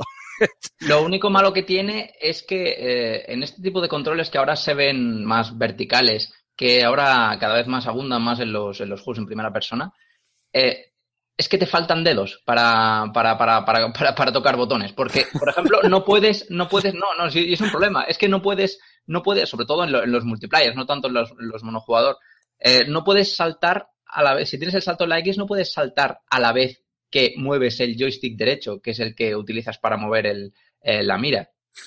Y eso hace que muchos, muchos, mm, muchos chavales y jugadores de, mm, que juegan a Call of Duty eh, multijugador hacen la inversión esta de personalizarse el mando para ponerse los botones esos traseros que son palancas para poder saltar desde, de- desde ahí. Y es un poco como... Bueno, a ver, eso, eh, a a ver, a ver, Cona, pero eso también es muy a nivel competitivo, ¿sabes? El tema de las palancas también se, que son configurables, muchos también se configuran en la recarga, con lo cual no tienes que soltar el, el dedo gordo del, del stick eh, derecho para darle al botón de, de recarga y ganas esas décimas de segundo, utilizan es. un mando, que el mando sea con cable para que no haya retardo por la conexión inalámbrica, se ponen auriculares 5.1 No, pero ya no, ya no de- del 3.1 input para ir los pasos. Normalmente, el input lag de los mandos de oficiales de consola son, es, es muy, muy, muy, muy bajo. No, Que no sí, que sí, a ver, que, que le estás predicando un converso, pero yo te digo que hay mucho niño rata flipado que se compra un mando de esos porque se piensa que así va a ser el, el- el próximo rey de los Ah, eSports. no, no, sí, seguro. A eso me claro, refiero. Pero me refiero que se nota muchísimo cuando estás a lo mejor saltando y quieres, eh, eh, tienes a un enemigo a lo mejor a la derecha, quieres girar. No, evidentemente no es un ratón. Claro, en eso, quieres girar. la en, en mira. eso Titanfall 2 yo lo veo muy dinámico. Fíjate lo que te digo. Sí, yo eso no lo he echado casi en falta. O sea, yo Las no partidas que jugaba online, ¿eh? que hayan sido unas cuantas, o sea, pegabas botes que yo decía, ¿a dónde voy? ¿A dónde voy? Porque lo que dices tú, se me iba al principio, ¿sabes? Pero enseguida eh, era, estaba muy bien desarrollado el control para apuntar y demás.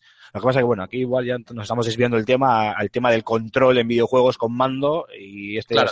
mecánicas de verticalidad y doble salto. Eh, chicos, si tenéis alguna pregunta más, bien, si no, una conclusión por parte de Alfonso y cerramos el bloque de Call of Duty. Por ¿Os mí, parece? dale.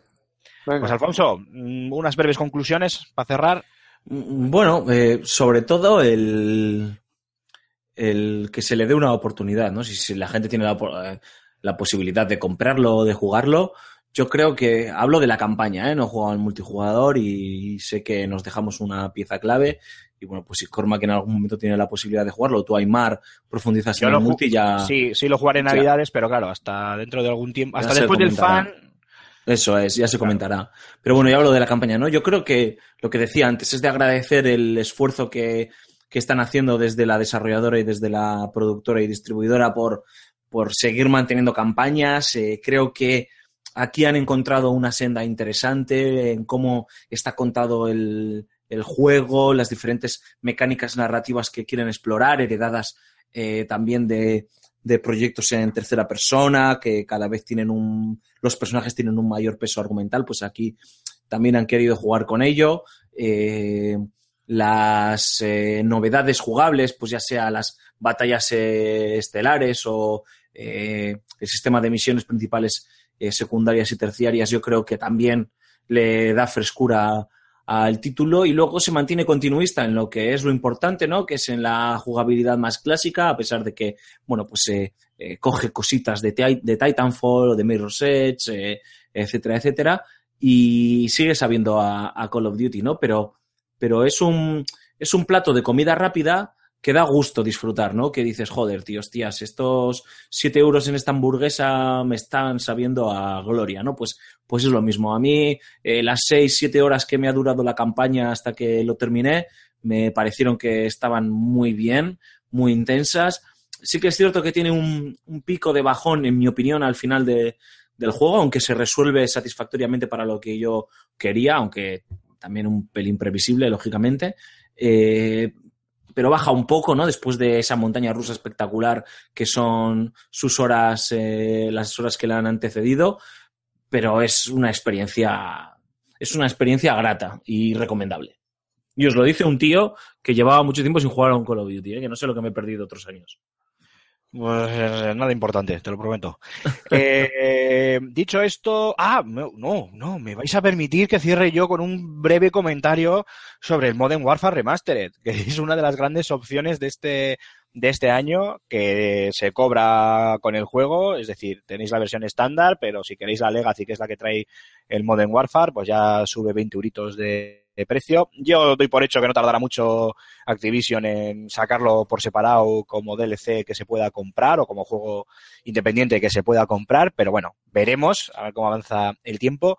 Y lo único, muy rápidamente, decir que a todos aquellos a los que en su día jugason- jugaron al Modern Warfare, el shooter que redefinió de alguna manera el género, que dio el salto de la Segunda Guerra Mundial a los conflictos eh, bélicos actuales, que técnicamente también, eh, vamos, significó un salto cualitativo en la saga y prácticamente en muchos de los shooters del momento muy notable, han hecho un gran trabajo de remasterización. Si, disfru- si disfrutasteis de aquel título y vais eh, o estáis pensando en comprar eh, Call of Duty Infinite Warfare, si todavía no lo habéis hecho, obviamente, y podéis económicamente, lanzaros a por la Legacy Edition que tiene el, Modern Warfare Remastered porque merece mucho la pena.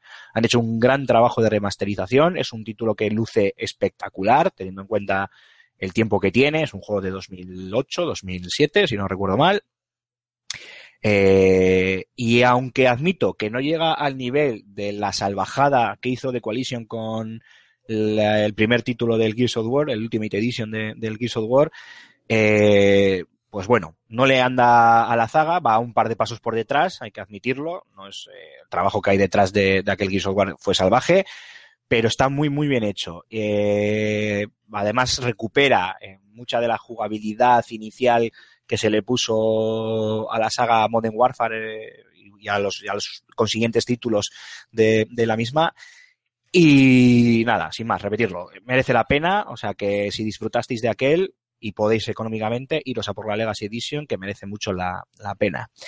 Y chicuelos, si os parece, hacemos un breve descanso, cogemos fuerzas y ya nos centramos en el plato fuerte de esta semana, que es ese Fan and Sirius, y vamos hasta el final del programa. ¿Os parece?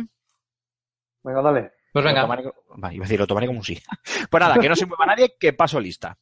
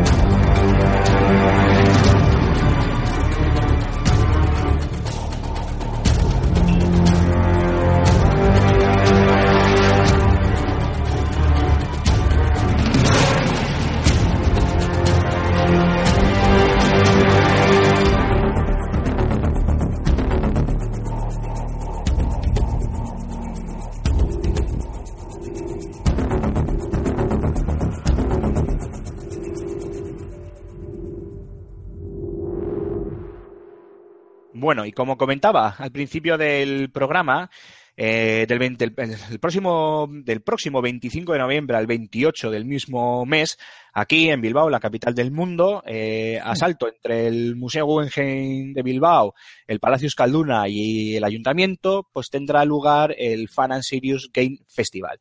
Un festival que no solo eh, se centra en esa gala de entrega de, premios de la que ahora hablaremos, y hablaremos de sus eh, nominados, sino que además tiene pues eh, seis diferentes eventos bueno, de los que disfrutar a lo largo de todo ese fin de semana, de ese largo fin de semana, de viernes a, a lunes, donde encontraremos una fanzón, donde también eh, ahora explicaremos, eh, también encontramos el, foro Games Industry, Games, Industry Forum, las Big Talks, eh, una serie de charlas eh, orientadas al, un poco al mundo más profesional, y bueno, y otra serie de, de eventos y diferentes, bueno, pues opciones para disfrutar de esta gran industria que ahora vamos a comentar pues con, con, su director, que es Alfonso Gómez y que lleva con nosotros todo el programa, más como invitado que como participante o presentador, como hemos dicho al principio. Eh, Alfonso, la primera pregunta, eh, no he querido, eh, me trabo un poco porque no quiero eh, imbuirme más en explicar qué es el Fan and Sirius, porque quiero que para aquellos que han vivido en una cueva o acaban de llegar al podcast y a fsgamer.com y no saben de qué les estamos hablando, que tú con tus propias palabras, ya que eres padre o uno de los padres de la criatura, les expliques eh, qué es el Fan and Serious Game Festival y lo más importante, por qué tienen que venir a Bilbao la semana que viene a disfrutar del festival. Bueno, pues eh, muy rápidamente también. El Fan and Serious eh, Game Festival es un evento que nació hace seis ediciones en, en Bilbao y que sobre todo surgió por, por una inquietud que teníamos en parte del equipo que trabajamos en, el evento y es eh, veíamos como algunas industrias culturales como la industria musical o la industria cinematográfica mm, premiaba, eh, lucía, eh, sacaba pecho del trabajo de las personas que, que trabajan en, valga la redundancia, en, en esos sectores, ¿no? Eh, con galas de entregas de premios, con, con encuentros y, demás de cara al público. Y en cambio, el sector del videojuego sí que tenía, pues, eventos muy reconocibles de consumo, eh, eventos eh, muy reconocibles eh, para la propia industria, para, para desarrolladores, para estudios y demás, pero no tenía una gala de premios que, que celebrase la relevancia cultural y la relevancia económica del videojuego y que además pusiese el foco en el trabajo que hacen las diferentes personas que están involucradas en, en los mismos, ¿no? Y, bueno, pues en principio este Fan Sirius empezó siendo una entrega de premios eh, a los mejores videojuegos del año y con el paso del tiempo fue creciendo en, relevancia y pudimos ir organizando una serie de actividades en paralelo que nos llevan a lo que es ya esta sexta edición del festival, ¿no? Que en la que digamos eh, la gala de entrega de premios que se celebra el lunes 28 en el Museo Guggenheim, como tú decías, marco incomparable, porque es verdad, o sea, tenemos la catedral, eh, pero el Guggenheim es eh, el edificio emblemático de esta reconstrucción que ha vivido Bilbao en los últimos 20 años, ¿no? Y además... Y, puedo dar fe que entrar a la gala y ver el, montaje, de, montaje, quiero decir, eh, cómo, se ha pre, cómo se preparó todo el año pasado, que es el, año que se estrenó ese marco del, del Guggenheim, porque anteriormente lo hacíamos en el Teatro Campos Elíseos, eh, quitaba el hipo, ¿eh? quitaba el hipo. Era muy impresionante. Sí, sí, la verdad es que el Museo Guggenheim te ayuda a vestir mucho, ¿no? Y además te da esa sensación también de, por lo menos te ayuda, no, no sé si a legitimar, pero sí que te ayuda a reforzar tu mensaje. Nosotros defendemos que sí, que los videojuegos son una industria de entretenimiento gigantesca, brutal. Todos conocemos las cifras bárbaras de, de más de mil millones de euros, creo que movieron el año pasado, las perspectivas para este año. 1081. Eh, las, estuve, pues, estuve, revisando las cifras la semana pasada. La, las, eso, las es calderilla. eso es calderilla. Las perspectivas para este año eh, a nivel mundial también andan por ahí. No sé si son 1.200 o 1.300, pero bueno, una auténtica barbaridad. Sino que también nos ayuda a reforzar ese mensaje de que es una industria cultural clave. Es decir, la sociedad actual no se entendería sin los videojuegos, ¿no? Y cada vez más los videojuegos están dejando un pozo que hace que nos entendamos a nosotros como seres humanos gracias a ellos. Cada vez más personas las juegan, ¿no? Y, y siempre, y últimamente pongo un ejemplo que es una auténtica tontería, ¿no? Pero que refleja lo importante que ya están siendo los videojuegos. ¿Os acordáis del cierre de los Juegos Olímpicos, verdad, no? Cuando se pasó aquel famoso testigo de, Sí, señor. De Brasil a Japón y el primer ministro de Japón, o sea que no estamos hablando de, de cualquier persona, el primer ministro de Japón grabó aquel vídeo en el que se transformaba, entre otras cosas, en Mario Bros. Para, para viajar hasta, hasta Brasil, ¿no? Y recoger ese testigo. Sí, señor, Eh, atravesando las tuberías de Mario. Sí, señor. Que utilizasen como, como icono de su cultura un videojuego, y vale, estamos hablando tal vez del Mickey Mouse de los videojuegos, eh, quiere decir mucho, ¿no? Y ese es uno de los mensajes que nosotros lanzamos.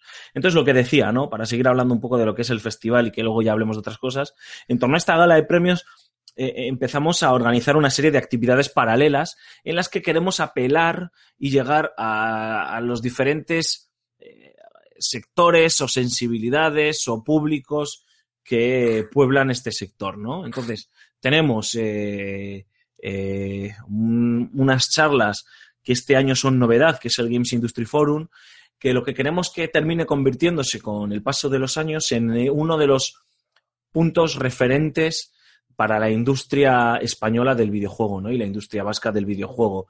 Eh, ¿Qué es este Games Industry Forum? Es un encuentro que se va a celebrar los días 25 y 26 en el Palacio de Euskalduna, en el que lo que eh, vamos a organizar es, por un lado, una serie de, de charlas, de, de- de congreso, por así decirlo, eh, de para, para profesionales, sí, en el que pues vamos a hablar desde coproducción, vamos a hablar de cómo publicar un videojuego en consolas, vamos a hablar de la famosa financiación, cómo conseguirla, de desafíos legales a los que se enfrenta una empresa a la hora de constituirse o a la hora de, de crear su, su propia IP.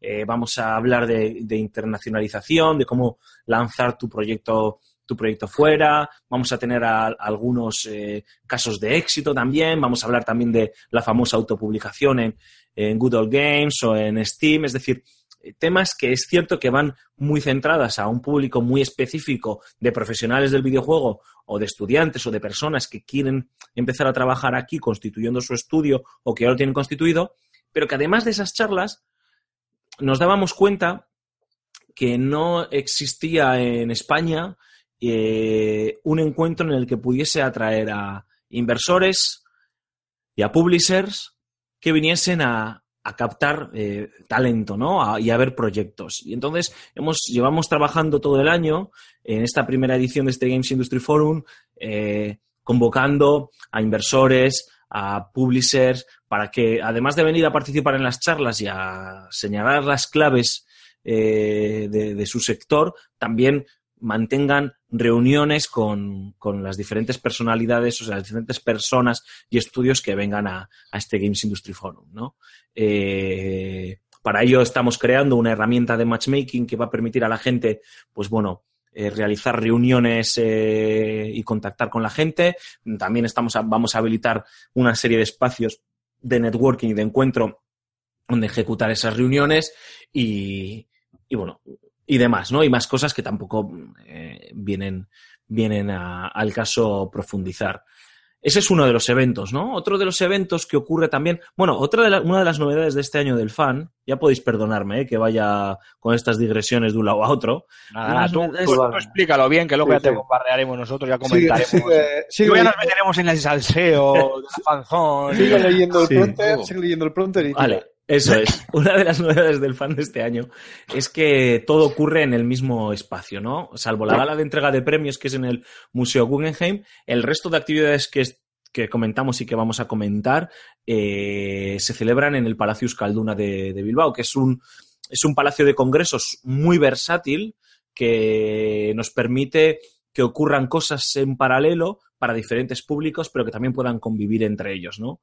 Eh, entonces, bueno, lo que os decía, este Games Industry Forum, 25 y 26, eh, en el Palacio Euskalduna.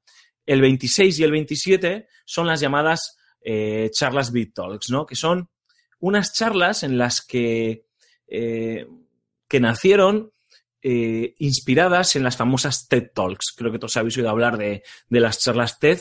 Pues nuestra idea era esta, ¿no? Big Talks al final son el acrónimo de videojuegos, innovación y tendencias. ¿Y qué, es, qué buscamos en estas charlas?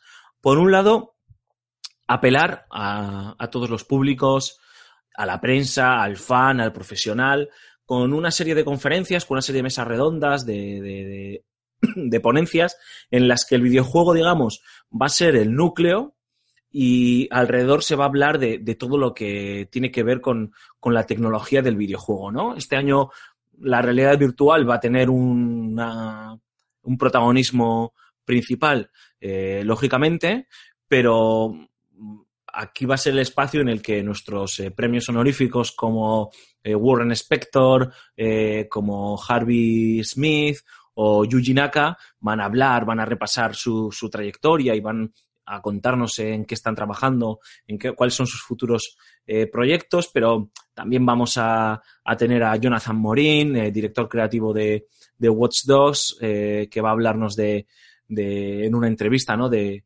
una temática que, es, que, está muy de moda, ¿no? Que es hackeando la realidad, hackeando la ficción, ¿no? Y, y además este año parece que todo lo que tiene que ver con el con el hacking y demás, y la ingeniería social, etcétera, como que, como que ha cobrado muchísima relevancia en todos los ámbitos de, de la ficción y de la realidad. Eh, vamos a tener al creador del PC Fútbol, que también va a hablarnos del éxito de, del mítico Qué videojuego de Dynamic Multimedia. no, no me lo pierdo yo bajo ningún concepto, vamos. Y realidad virtual, como os he dicho, ¿no? En todos los ámbitos, desde el entretenimiento hasta eh, hablaremos de HoloLens eh, y va, se van a poder probar allí también. Eh, vamos a hablar de un proyecto que a mí me, me, me, llama mucho atención y me gusta mucho porque vamos a tener a la gente de Future Lighthouse, que son eh, la empresa madrileña que realizaron el primer episodio de realidad virtual de, de la historia de la televisión con el Ministerio del Tiempo, pues van a venir a hablarnos también de cómo ellos conciben la aplicación de la realidad virtual en el consumo de televisión y de cine, y creo que es una charla que puede estar muy bien. Eh, y demás, ¿no? O sea, es este espacio para conferencias que buscamos llegar a, al gran público, al, al fan, a, al profesional, eh, a la prensa, etcétera.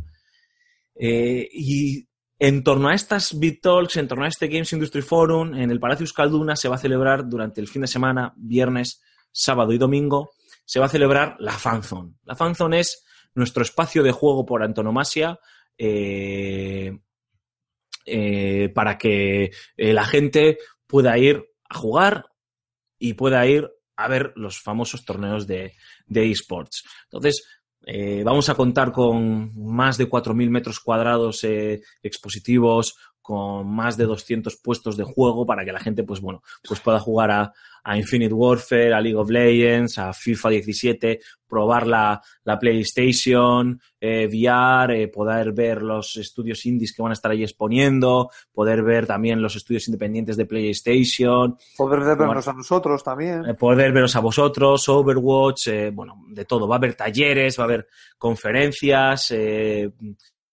eh, eh, y por supuesto va a haber torneos de esports, ¿no? Eh, vamos a tener desde Showmatch de Gears of War, de Destiny, evidentemente un torneo invitacional bastante potente de Call of Duty Infinite Warfare con, con equipos de con equipos españoles y equipos europeos que van a pelear por una, van a competir, mejor dicho, por una bolsa de 8.000 euros. Eh, Joder, ahí voy a competir yo también, si hace falta.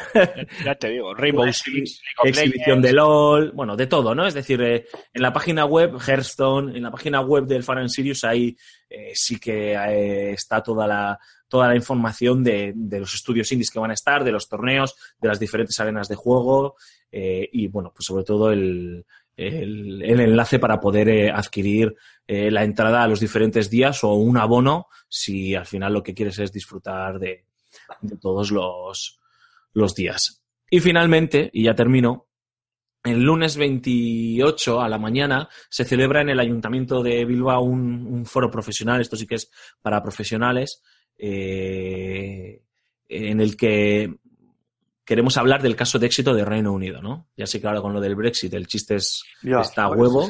Efectivamente. Eh, sí. Eh, en el que, bueno, eh, Reino Unido, como ya sabéis, es el segundo mercado más, más importante de Europa detrás de Alemania, el sexto de, del mundo, cuarto, sexto del mundo, si no me equivoco. Bueno, eh, es, un, es un referente porque además han aplicado una serie de, de políticas de estímulo para, para incentivar eh, que los estudios de videojuegos se asienten allí. Eh, bueno, pues cuentan con algunos de los estudios más importantes de videojuegos del mundo y vamos a tener a representantes institucionales y del sector ah, hablando, hablándonos sobre, sobre estas eh, so- sobre estas políticas, ¿no? Y luego ya el lunes la gala de premios con la gala golfa, eh, con nuestros amigos Chincheto y Tonacho, los youtubers Chincheto y Tonacho, que volverán nuevamente con toda su, su irreverencia y mala baba. Dilo, dilo tres veces seguidas igual de rápido. No, no, es imposible. hay huevos. No, no puedo. Eh, eh, eh, vendrán a, a comentar esta gala de, del Fan and Sirius con, con su gracejo con su gracejo habitual. Oye, ¿vamos a tener al cachondo del speaker del año pasado en la gala golfa? Que, creo que a lo mejor tenemos incluso un reportero a pie de pista. Vaya panda de cabrones estáis hechos. No te digo más. Yo y esto es básicamente el festival, vamos. Muy bien, pues hasta aquí el programa de hoy. Venga, adiós a todos. Hala, venga, un abrazo, Vicky.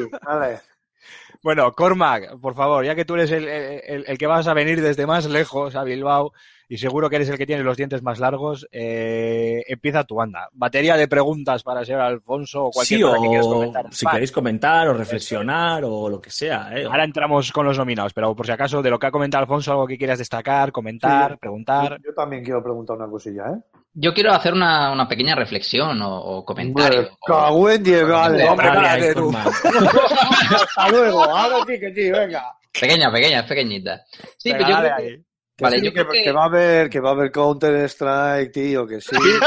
Eh, oye, y, y Overwatch, es que, es que me estoy actualizando ya. Overwatch también, también va a haber Overwatch. Overwatch, Claro, claro que va a haber Overwatch, por, por supuesto. Que sepas, Cormac, que no es coña, que tú no te libras, que yo te voy a sentar a que te enfrentes con Ana Oliveras, la gran Anuk, al Counter Strike y lo voy a grabar en vídeo. Y eso va a ser viral, te lo digo yo. Pobre mujer, eso quiero verlo yo también. Ostras, pues desde, desde, desde la entrevista que le hicimos aquí estoy bastante oxidado. De pobre mujer. Pero bueno, Venga, dale ahí. sí que la pareja va a ser más grande. No, yo creo que el Fan and Serious creo que es mm, un festival necesario. ¿Necesario por qué? Porque hay cantidad de, de- de festivales y ferias y eventos de, de videojuegos y aquí también en España hay muchas.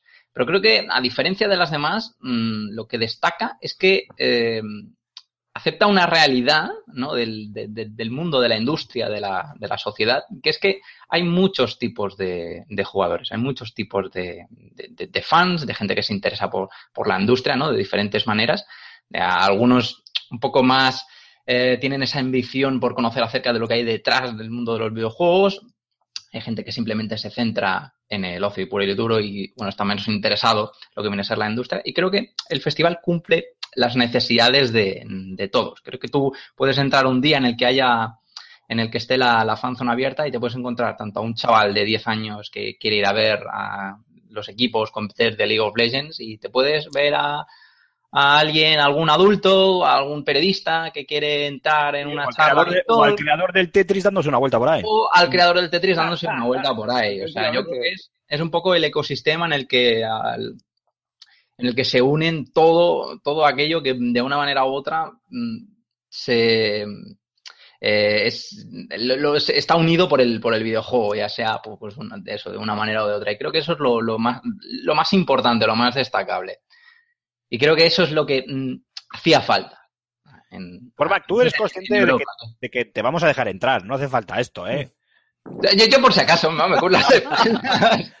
No, yo quiero responder a, a lo que dice Cormac diciendo que, a ver, nosotros al final también entendemos que a- apelar a tanta gente hace que, se- que sea muy difícil eh, satisfacer todas las demandas. Está eh, claro, está claro. Puedes decepcionar también más fácilmente, eh, incluso con una apuesta arriesgada como la de este año, como el Games Industry Forum, que la venta de entradas eh, del, pase pro que da acceso a, todo, por así decirlo, por eso es el pase pro, está siendo espectacular. eh, casi se van a agotar ya las entradas. Yo creo que a principios de la semana que viene estarán agotadas, no así las de la Fanzone, todavía chicos, estáis a tiempo.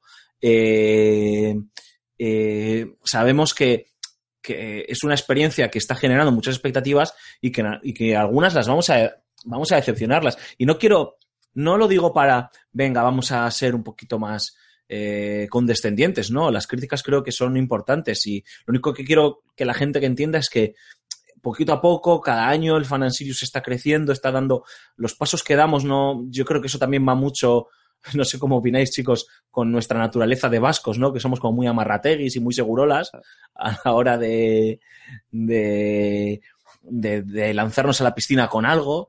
Y... Bueno, pero también, sí, pero bueno, también una vez que nos metemos en el fregado, ya luego no nos paran. O sea, hicimos un perro de flores de 15 metros y luego le hicimos la caseta y tócate los huevos con la caseta que le hemos hecho el perro. Sí, efectivamente. No, no. ¿Eh? Por eso mismo, que, que, si nosotros nos hemos metido en esto del Fan and Sirius o nos hemos metido, por ejemplo, en el Games Industry Forum, que estoy muy orgulloso de lo que queremos hacer, ¿no?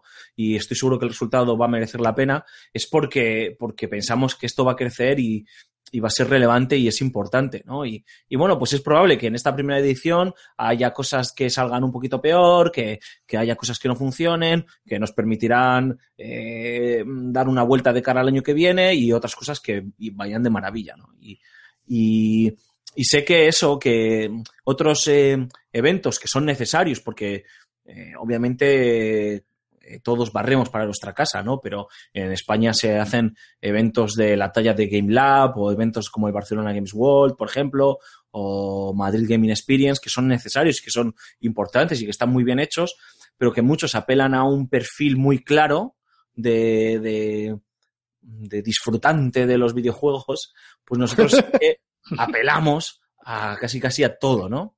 Y, sí, aparte que si Eso es bueno y es malo muchas veces. Si me permites, Alfonso, también que yo creo que obviamente en este país sufrimos un problema de eh, eventitis aguda, ¿vale? O sea, de un tiempo a esta parte, de repente... Eh, hasta Han aflorado el, como setas en el bosque, hasta, de verdad. Hasta en el pueblo más recóndito de Extremadura, y con todo un... para las, para Desde las el tierras... salón del manga más simple, que ya es más casi salón de videojuego que no de manga, hasta, hasta un fan en serio. Claro, el tema es eso, que, que están aflorando, pues eso, lo que decía, eh, en cualquier parte afloran un montón de eventos, obviamente el tiempo acabará regulando la situación, porque es que al final no, no, todos tienen cabida, pero lo que yo sí entiendo, o al menos siempre lo he visto así, y esto lo hemos comentado muchas veces, es que el ADN del Fan and Sirius es, es un tanto diferente a, a, a, que, por ejemplo, pueda tener Game Lab o lo que era la Madrid Games Week, ahora se ha separado en estos dos eventos de Barcelona y Madrid, o demás. Y, y, yo esto siempre lo he visto y creo que lo, lo, digo todos los años y creo que lo dije en el Level Up del año pasado y lo repito en este, para mí y para hacer un símil que la gente entienda en una única frase para resumir lo que es el fan, el Fan and Serious Game Festival es a los videojuegos lo que el Festival de San Sebastián es al cine. Sí, es así, ampliando, ampliando además con todo esto que estamos montando alrededor, o que estáis montando o que se está montando a través de la organización alrededor de, los nominados y de la gala de entrega de premios, que es pues este año la novedad del GIF, las Big Talks que repiten y la fanzone que también repite y cualquier otra cosa que en un futuro se pueda añadir. Sí, al final el Festival de Cine de San Sebastián es nuestro, es nuestro espejo, ¿no? Y, y encima es que además de que es nuestro espejo, en cierta medida bebemos de la misma sangre, ¿no? Porque parte, parte no, la producción del Fan and Game Festival la realiza eh, Vicente Mozo y Miquel Olaciregui, que han sido respectivamente eh, director de producción y director del Festival de Cine San Sebastián durante 10 o 15 años. O sea, eh, y esa gente es la que hace que el Fan and Sirius sea lo que es, ¿no? A nivel de producción, a nivel de, gestión de invitados, de gestión de, espacios y, demás, ¿no?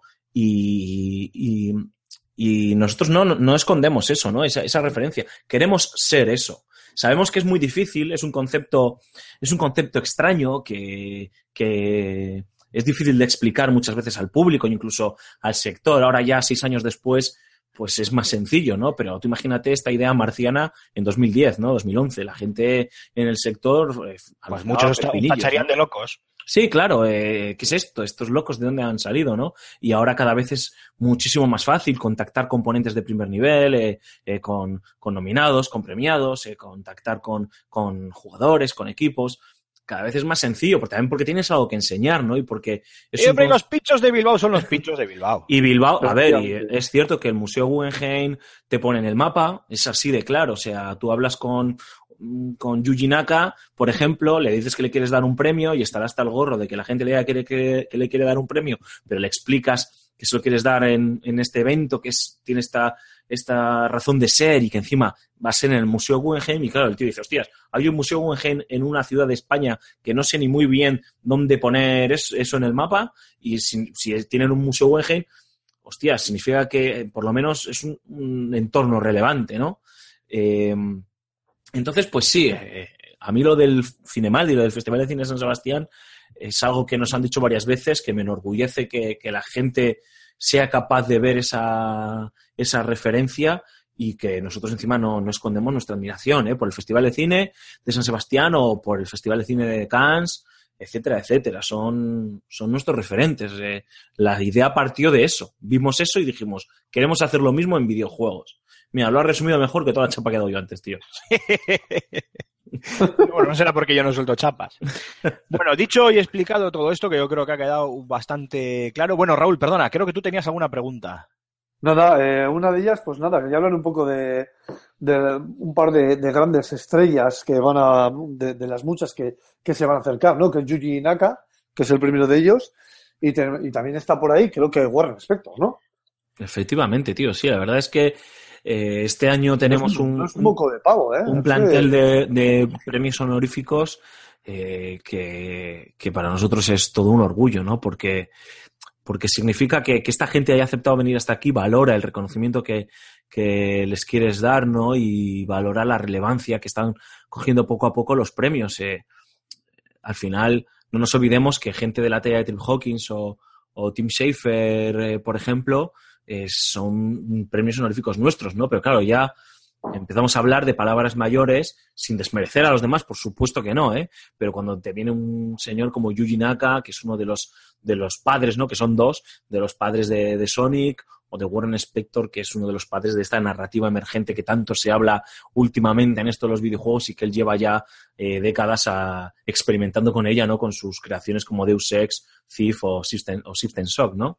Eh, o Harvey Smith, que es pupilo directo, heredero directo, porque trabajó con Warren Spector, ¿no? Y uno de los responsables de, de la franquicia Dishonored, que, bueno, que hace poco ha salido la segunda entrega y, y creo que la crítica está siendo unánime eh, aplaudiendo el, el videojuego. Entonces, eh, que venga esta gente a recoger un premio y además que quiera hablar, que quiera participar, que quiera encontrarse con la prensa, con los fans, eh, eh, pues eh, creo que es una oportunidad única. Son, Involucrarse al fin y al cabo, que eso ya es... efectivamente, son nuestros, son nuestros Brad Pitt, nuestros Woody Allen. eh, es cierto que nos quedan muchos años y mucho camino todavía por recorrer para que se empiece a visibilizar. A visibilizar. Eh, Antonio y yo teorizamos, no teorizamos, discutimos mucho sobre esto, ¿no? La figura del autor en el videojuego y, que eh, esta gente venga aquí al Fan and Sirius, pues es un, es un motivo de orgullo.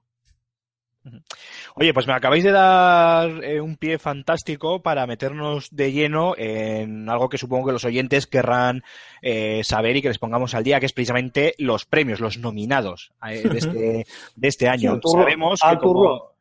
Sabemos que como premios eh, honoríficos, pues tenemos este año al señor Warren Spector, que creo que no necesita presentación, pero bueno, ideólogo detrás de títulos como System Shock, Deus Ex, Thief, etcétera, etcétera.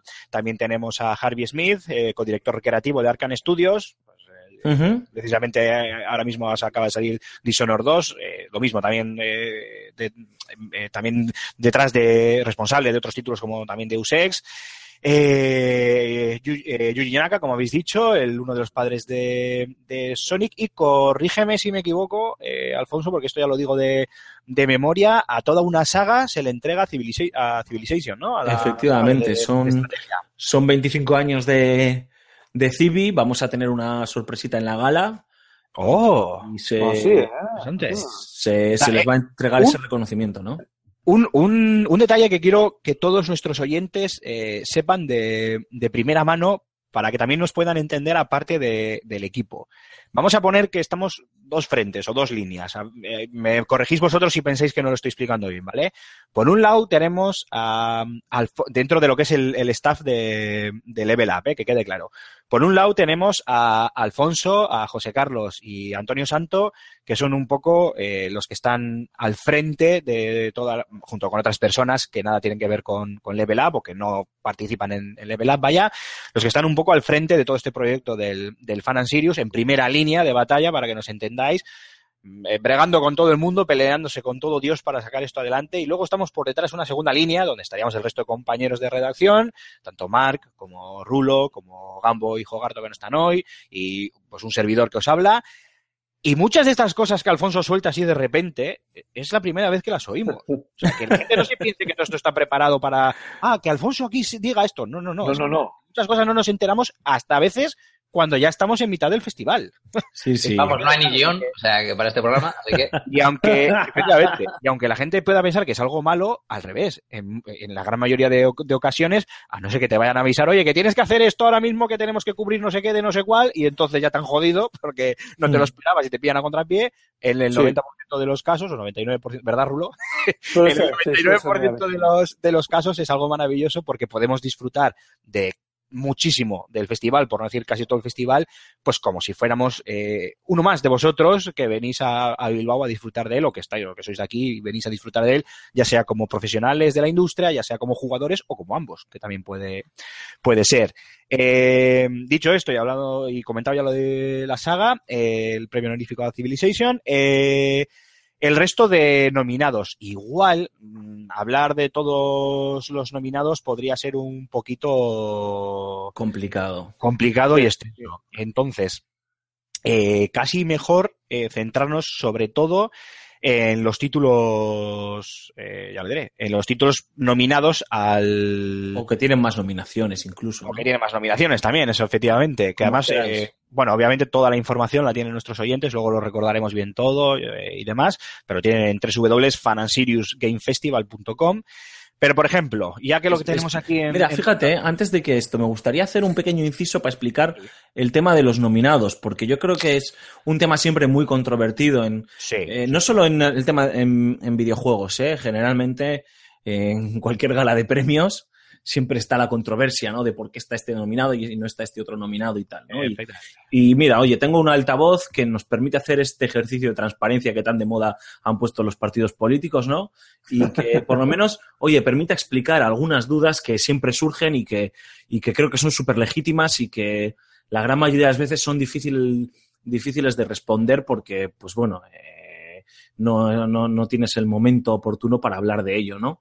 Eh, Uh, para que la gente entienda, porque una de las cosas es, joder, eh, ¿por qué está nominado este juego si todavía no ha salido al mercado y tal, o no sé qué? Y Sí, esto- eso, es muy no. típico. Sí, sí. Eh, Sí, eso es importante aclarar, sí. es, es- creo que es interesante aclararlo, eh, porque además creo que es algo que no contamos bien nosotros, y eso es un debe nuestro, ¿no?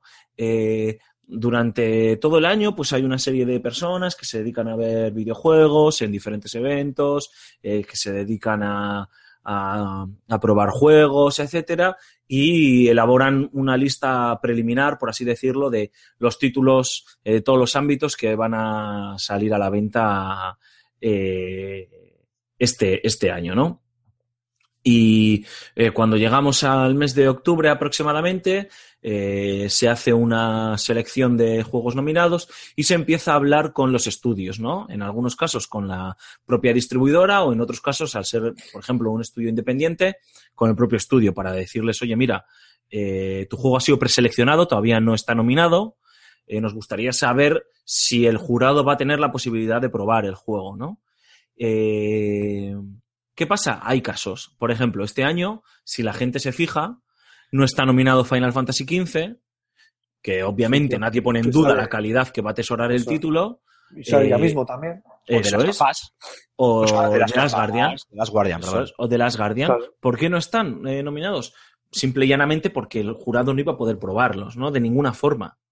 Entonces, eh, esos juegos se quedan, se qued- ¿significa que se quedan fuera? No. Desde este año, viendo que esta es una circunstancia que cada vez está, está tomando más peso, hemos tomado una determinación en el equipo del Fan and Sirius, que es que a partir de ahora eh, los juegos que entran a concurso no son todos los juegos que, que se lanzan en el año natural, es decir, desde el 1 de enero al 31 de diciembre, sino que se lanzan desde el 1 de enero hasta el día de la gala que, se, que caiga, que se celebre el Fan and Sirius, ¿no? Pues este año sería hasta el 28 de noviembre.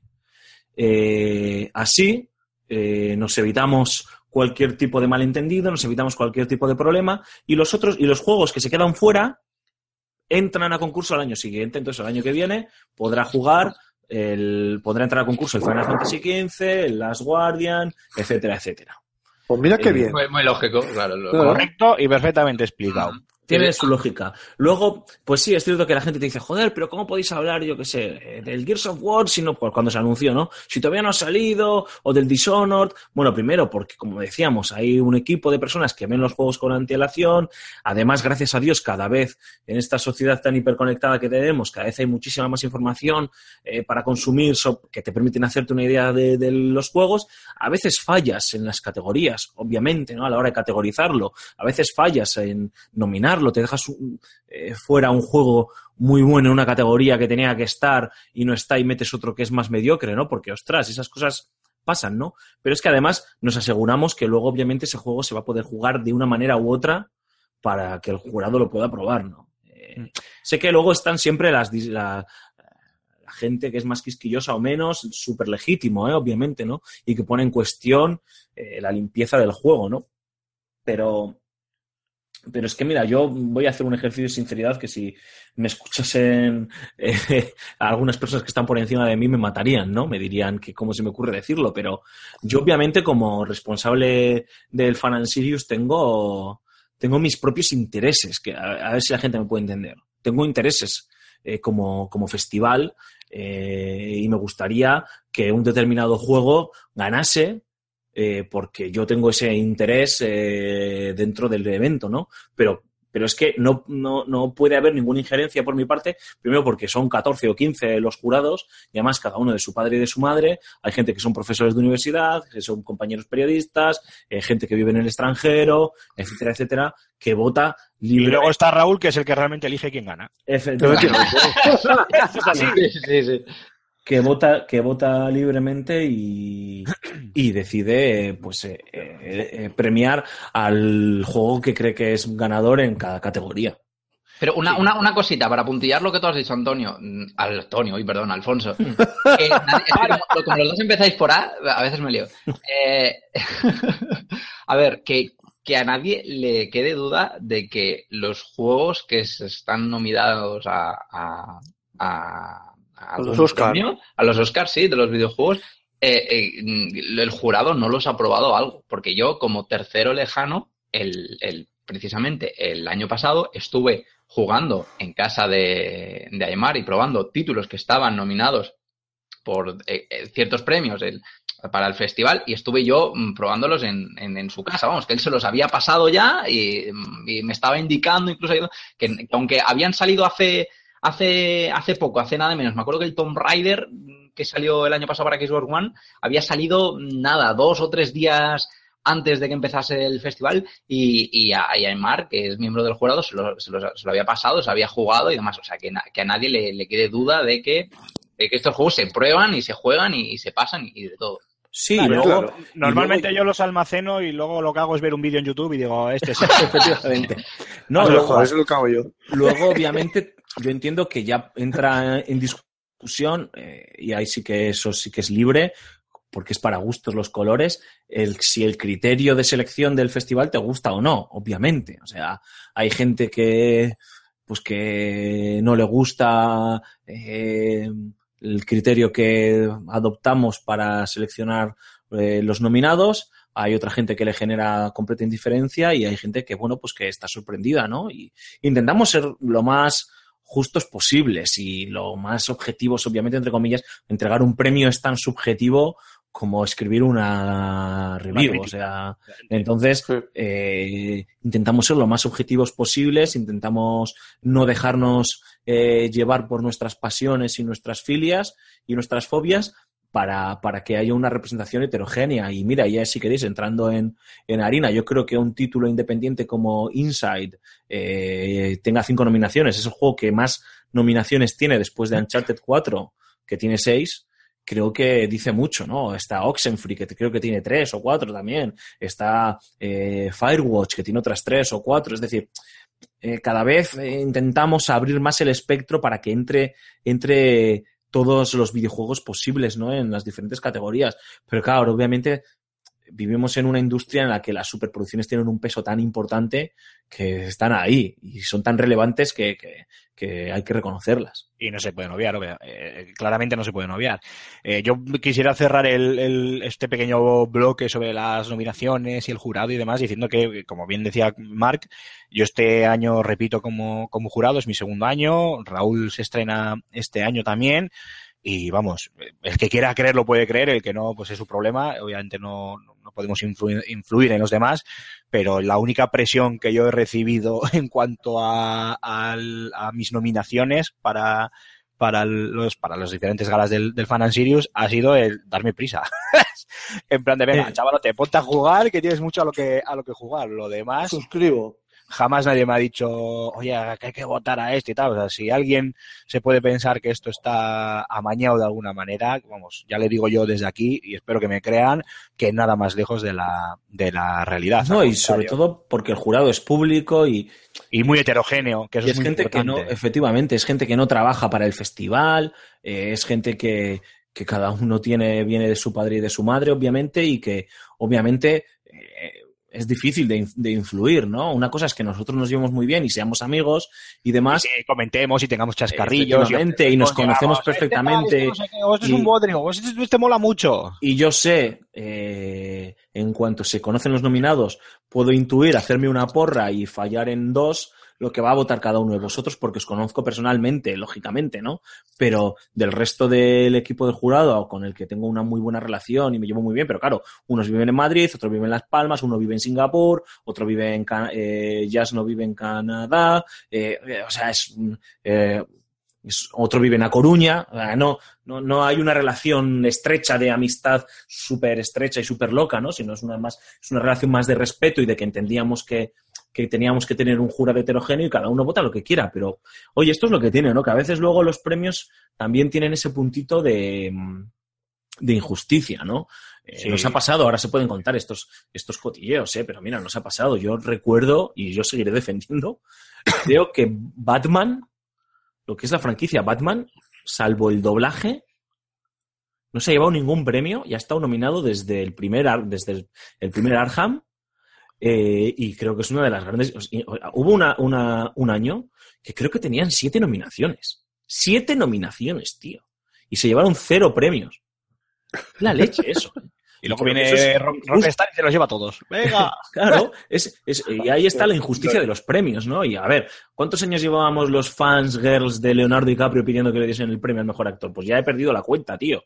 Pues es lo mismo, ¿no? Había años en los que se lo merecía más y años en los que lo- se lo merecía menos. Y justo el año en el que lo gana, pues probablemente tampoco era eh, la mejor actuación de su vida, ¿no? Pues esto es lo mismo, ¿no? Pues a lo mejor este año gana un premio Gears of War, no tengo ni idea, eh, y no se lo merecía en esa categoría y se lo merecía eh, Dark Souls, por poner un Joder, pues es ¿no? que, es que, es que mira, y ahora que lo dices, ha sido ganar Leonardo DiCaprio el Oscar y ha cambiado el orden cósmico de las cosas.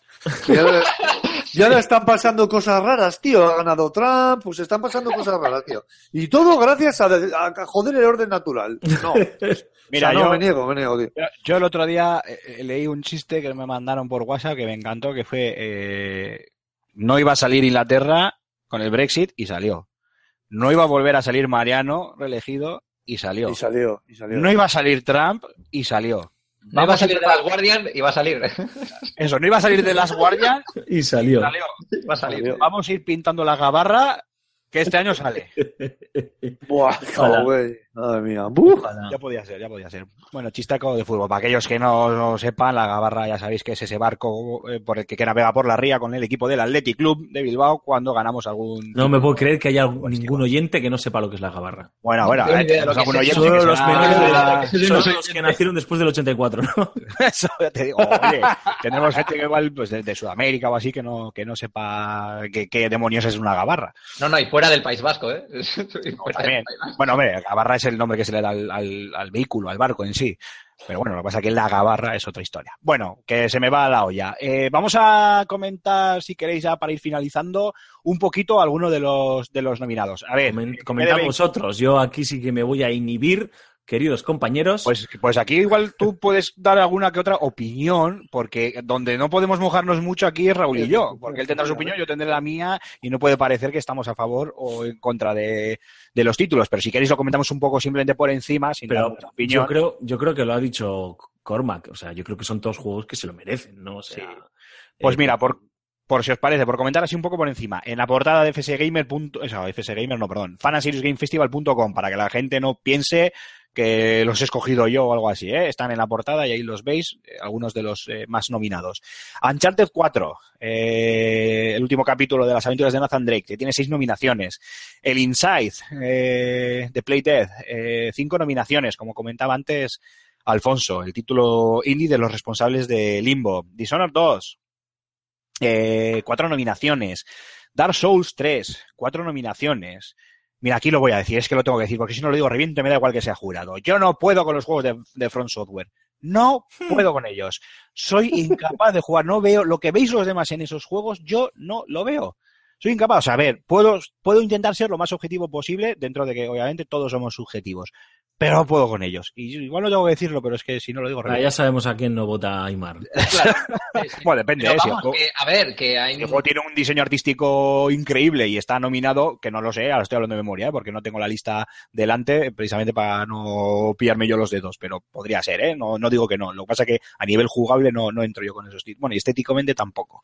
Watch Dogs 2, que tiene tres nominaciones, eh, y Gears of War 4, con también tres nominaciones. Y luego otros títulos que has comentado tú, Hay Como por más. ejemplo sí. Firewatch, eh, Eh, Virginia, Vir- Oxenfree, Virginia, Oxenfree, FIFA, NBA, eh, Forza. De Banner Saga 2. De Banner De Saga Banner 2, Saga de Banner 2, Sonora, Banner Sonora. efectivamente, Eso es. Pero a ver, que son títulos que yo creo que cualquiera, cualquier persona que esté al tanto de, de, de- de- de la- de la- de las noticias, de los juegos que salen y demás, yo creo que no ve nada raro en esta lista. Yo creo que t- todos los que están ahí se, se, se lo merecen. Está, eh, Lo complicado, lo claro, yo, complicado. hubiera- yo hubiera, yo hubiera hecho algún cambio. Me voy a callar, pero. No, sí, sí, yo también hubiese hecho algún cambio, yo lo admito, ¿eh? Y claro, pero que me refiero que no hay nada así. Tú dices, hostia, esto, esto está Sí. ¿Por qué esto está aquí? No, no, no encuadra. Lo Ah, complicado. por cierto, también, perdón, Alfonso, también hay que dejar bien claro que hay un comité, por decirlo de alguna manera, o corrígeme tú si quieres, Sí. Alfonso, que elige las nominaciones y luego, aparte, en paralelo y sin ningún tipo de relación, estamos el jurado que tenemos que votar. El jurado no influimos en las, en las no, no, nominaciones. no, el- Se les puede pedir una opinión sobre un juego en un momento dado, nada más. Sí, el jurado recibe lo que es en frío las nominaciones. Mira, estas son las categorías y estos son los nominados, ¿no? Y eh, yo he recibido feedback de jurado que me ha dicho, hostias, uy, esta nominación aquí me chirría un poco, yo hubiese tal. Y, y a veces el problema existe en que, claro, cuando lo que explicábamos antes, cuando el comité de selección nos pasa ya eh, la lista previa a los nominados, es una lista enorme. A lo mejor en el GOTI, en el mejor videojuego del año, hay 15 Claro, 20 nominados. En otra categoría, lo mismo, ¿no? Entonces, claro, dices, ostras, tengo que ir podando, ¿no? Y tengo que ir quitando. Y este año hemos ampliado, ¿eh? O sea, al principio empezamos con tres nominados por categoría. Tú imagínate, tú imagínate qué injusto es, eh, yo qué sé, eh, que en el GOTI fuesen, por decir, ¿eh? Estoy diciendo, Dishonored, Dark Souls y Inside. Y Y dices, se quedan fuera, sí, sí. ¿Sabes? O sea, ¿y cómo haces eso? Entonces decidimos, bueno, vamos a ampliar, ¿no? El cupo. Pero claro, tampoco puedes tener una lista de 20 ni de 15, ¿no? Pues tienes que dejarlo en 7, 10, a lo sumo, tal, bueno. Para pues que la puede, gente ¿no? sepa, si me lo permites, Alfonso, eh, a mejor videojuego del año, que obviamente es el, el galardón más importante que se entrega en, en la gala, es el lunes 28, están Uncharted 4, el desenlace, el desenlace del ladrón, Dishonored 2, Dark Souls 3, Watch Dogs 2, Gears of War 4, Mafia 3 y Battlefield 1. ¿Qué pasa? ¿Que no hay ninguno que no tenga un número? Pero que son, me refiero que son, son juegos de, de, de corte de, de, festival de premios. O sea, es que, claro, tú miras ahí algunos y vale, puede que en algunos digas, ah, pues a mí este hubiese Sí, puesto al alguno otro. que Que, son juegos de corte de, de, de eso, de, de, de Bueno, festival pero eso de siempre premios. es un- Yo, yo hubiese metido alguno más ahí, ¿eh? obviamente. Sí, yo también. No quiero decirlo ahora, lógicamente, porque no, porque No, no se puede, no se puede. no se puede, pero yo hubiese metido alguno más, incluso ¿Yo hubiese puedo? quitado alguno, ¿eh? Sí, Cormac, por favor. Es más, vamos a jugar a un pequeño juego. Contigo, Cormac, es bastante más fácil, pero La porra Alfonso, Alfonso no le voy a meter para no, eh, para no meterle en un lío y luego voy a hacer un juego con, con Rulo. Pero tú, Cormac, eh, en esto, en, en mejor videojuego del año, para no ir categoría a categoría, ¿tú cuál hubieras elegido de estos siete? Eh, yo hubiese metido a Overwatch, si puedo decirlo, Sí, pero hubiese cogido seguramente a Dark Souls 3, mm, seguido muy de cerca por Uncharted 4. despedido. De- bien, me parece bien, me parece bien. buena pilla. Rulo, tú y yo, obviamente, no está bien que opinemos, así que vamos a jugar a un juego. Y es, yo voy a decir, no, no- luego no podemos decir si sí o si no, ya veremos después del fan.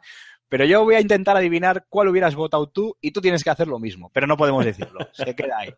Vale, Vale. ¿eh? luego lo tenéis que decir. Luego lo- el- el programa posterior a- al fan lo recuperamos y, y lo decimos. Vale, yo tengo Rulo, elegido. yo- empieza tú. ¿Cuál crees que elegiría yo como mejor videojuego del año de estos siete que están nominados? Pues estoy entre dos ahora mismo. Venga, ¿cuál es? Estoy entre. No, no, tienes que elegir uno, tío, porque eso si no es muy fácil. Vale, vale, Juégatela. vale, vale. Vale, Battlefield 1. Ujú. Venga, Vale, juego. pues- estaba, estaba entre dos, pero, pero yo creo que por cómo has ido comentando y demás y jugando al El juego. resto no los tocaba ni con un palo, pero sí, ya. Efectivamente, ha sido por descarte, de hecho. Eh, hombre, si me conocéis un poco en esa lista Sí, hay algún otro título que son de los míos de meterme en vena, ¿eh? Pero bueno, bueno, bien, bien. Eh, después del fan lo miraremos. Yo en Vale, tu vale. caso, mm, igual es un poco obvio, porque yo sé que a ti te gusta mucho la saga y eres eh, además muy de Sony, pero lo voy a decir, Uncharted 4. Ah, ya lo veréis. Ya lo veremos. Ya, ya se verá, ya se verá. Y Cormac, vuelvo contigo para una para una de las eh, nominaciones que más me que más me gusta, que es la de mejor juego independiente, ¿no? Al final el, ah, el mercado indie cada vez es, es más maravilloso y trae títulos más cojonudos, con perdón de la expresión, pero es que es así.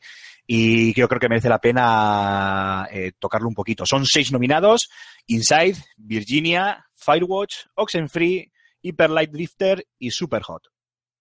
Eh, cuéntame de esos seis, ¿cuál hubieras elegido tú? O Bueno. si hubieras añadido otro para elegirlo. Pues. Overwatch. Claro, claro, porque Overwatch es muy independiente. Sí, sí, es fuera. Mejor Pues- juego de conducción, Overwatch. Porque Mejor juego plataformas, Overwatch. Yo creo Mejor que. juego de Sudokus, Overwatch. Bueno, vaya ya. Venga, dale, dale, Corva, que estos cabrones no te dejan. Yo creo que hubiese cogido Inside. Inside. Está, bastante chungo porque la verdad es que, mm, eh, excepto a este y al Virginia, no. el- no- y eh, bueno, de Firewatch he visto bastante. Y bueno, de Superhot también, pero no, no los he llegado a probar. Así que yo creo que me cogería, me quedaría con Inside, pero no sería buen jurado en este caso. Yo, bueno, todavía, oye, Tú tengo que nada. admitir, a, a- a fecha de hoy grabando este podcast, tengo, tengo que admitir que no muchos, pero me quedan eh, tres o cuatro títulos todavía Sí. Procrastinador. por, por trastear para, para A mí también. de encima, ¿eh? O sea que, pero bueno, Sí, de sí. estos, de estos puedo opinar. A ver, Rulo, ahora voy yo. Inside, Virginia, Firewalls, Oxenfree, Hyper Light Drifter y Superhot. Buah, con lo que eres tú, uf, está Pues que le, has difícil, ¿eh? metido, le has metido a Rulo en una categoría muy jodida. Sí, sí, escucha, sí, sí. Ahora mismo, ahora mismo todo para mí es no computable, o sea, no computable.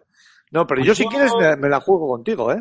Yo contigo voy a decir, a ver, a ver, Hyper Light Drifter. Venga. Toma, jódete. Muy bien. O sea, de verdad que va- vamos a tener que retomar este podcast casi con toda probabilidad para... Sí, sí, sí, sí, sí, sí. Eso es. Pues yo voy contigo ahora. ¿Qué te parece? Mira, va. Venga, tira. Voy a decir Inside.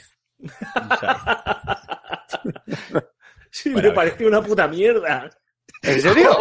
Vale, No, tanto menos mal que estamos mierda. diciendo de no hablar de los juegos. una puta- No, pero a ver, que no sé lo que has votado, no lo recuerdo, tío, pero No, es no más, sé si has votado todavía esta todavía no he categoría. los votos, todavía no Pero- los Soy muy malo. Por soy- soy muy malo. Yo, Pero a ver, diría, eso no yo se para puede. Aymar- yo para Aymar diría super hot.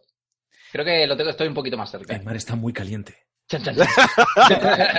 Está Súper caliente. Yo creo que le llamó la atención este título al principio por el... Por el, Por el título, decía, ¡guau, qué peli porno me bajado hoy! a ver, yo vi que Uy, había un juego que se llamaba Superhot y dije, uy, esto es Dentai o algo de eso, fijo. Oye, donde, donde de verdad están para mí, o, o sea, el verdadero... Jodido deportivo, en el deportivo. el- bueno, el deportivo está Ah, yo- jodido No, no, no, por, no, no, no, no, en el familiar, en el familiar social que está Ratchet and Clank. Eh, Me, me encanta. No, iba a decir el de, el de mejor interpretación. O sea, porque Ya, fíjate, ya, fíjate lo que tenemos, ¿eh? Porque menos Claro. tres títulos. Claro, claro, tenemos el Uncharted 4, el Watch Dogs 2 y el Dishonored 2. O sea, telita. Telita. O sea, Dishonored, estamos... ¿Doblaje en general o algún actor de doblaje en concreto? Porque No, es la... la, la, la lo gener- ah, ya lo diré, eh, no me sale la palabra. El- lo que es la nominación general, es la la, mejor interpretación. en castellano. Sea, no, es, o sea, no se personaliza en, en un actor en concreto.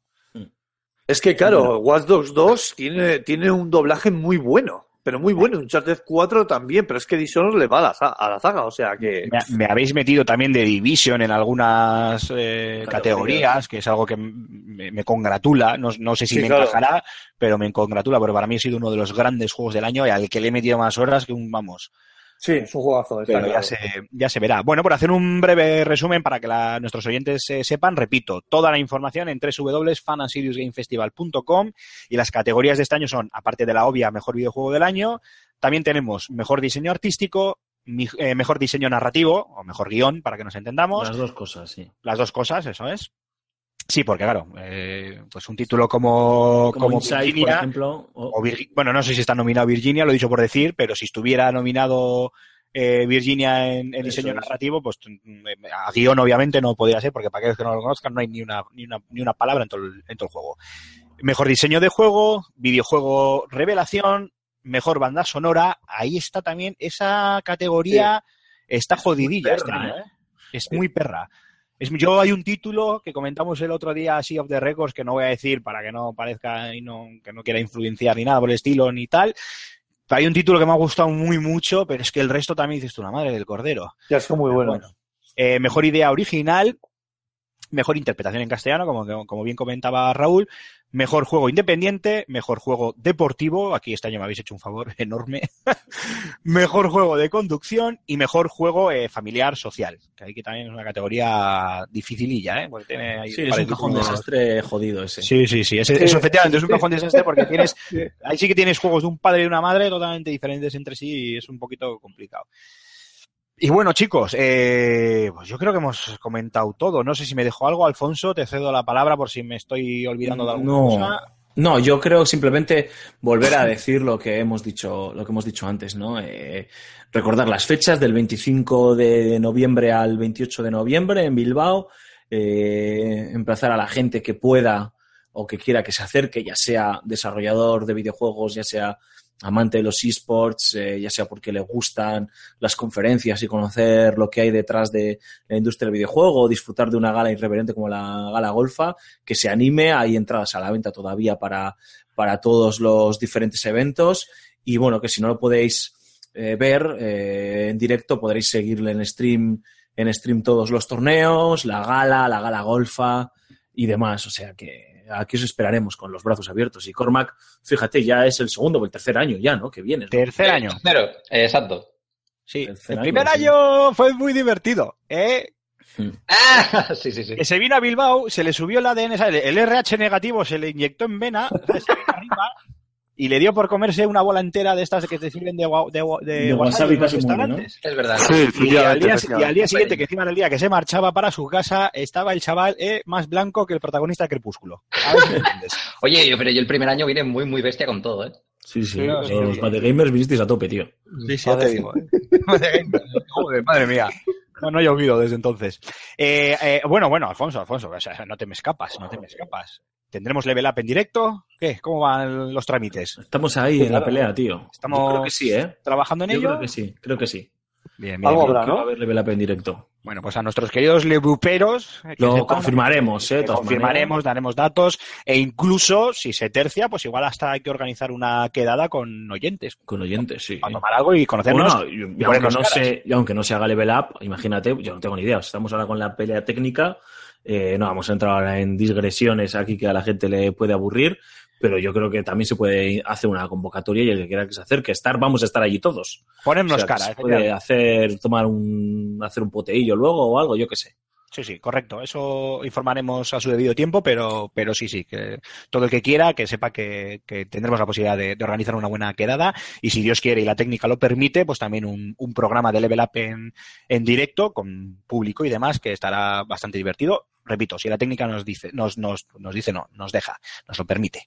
Eh, por finiquitar, eh, Alfonso, bueno, nada, nada, eh, tú lo has dicho todo y yo repetirme una vez más, incidir, eh, Fan Series Game Festival y allí, tanto en el apartado Fanzone como en el apartado GIF, como en el apartado Pictols, tenéis un enlace para comprar las diferentes entradas, tanto el pase FS Pro, que te da acceso al GIF y a las Big Talks si eres profesional o estás interesado a nivel profesional en estos eventos. Y también, por supuesto, para la fanzone, las diferentes entradas, ya sea para el viernes o para sábado o domingo, días sueltos, o incluso un bono que te agrupa las, los tres días y que, por cierto, es, eh, a mi entender, la mejor opción de, de todas, porque 4.000 metros cuadrados, 200, más de 250 puestos de juego, diferentes torneos, diferentes conferencias y otros eventos. eh, supongo, no te he preguntado, Alfonso, pero creo que habrá también tema de cosplay y demás, ¿verdad? Sí, sí, sí, sí. sí. Claro, pues eh, dan, dan para que podáis disfrutar todo el fin de semana y, y, bueno, ya no os digo nada si encima vais a tener el, el gran honor y placer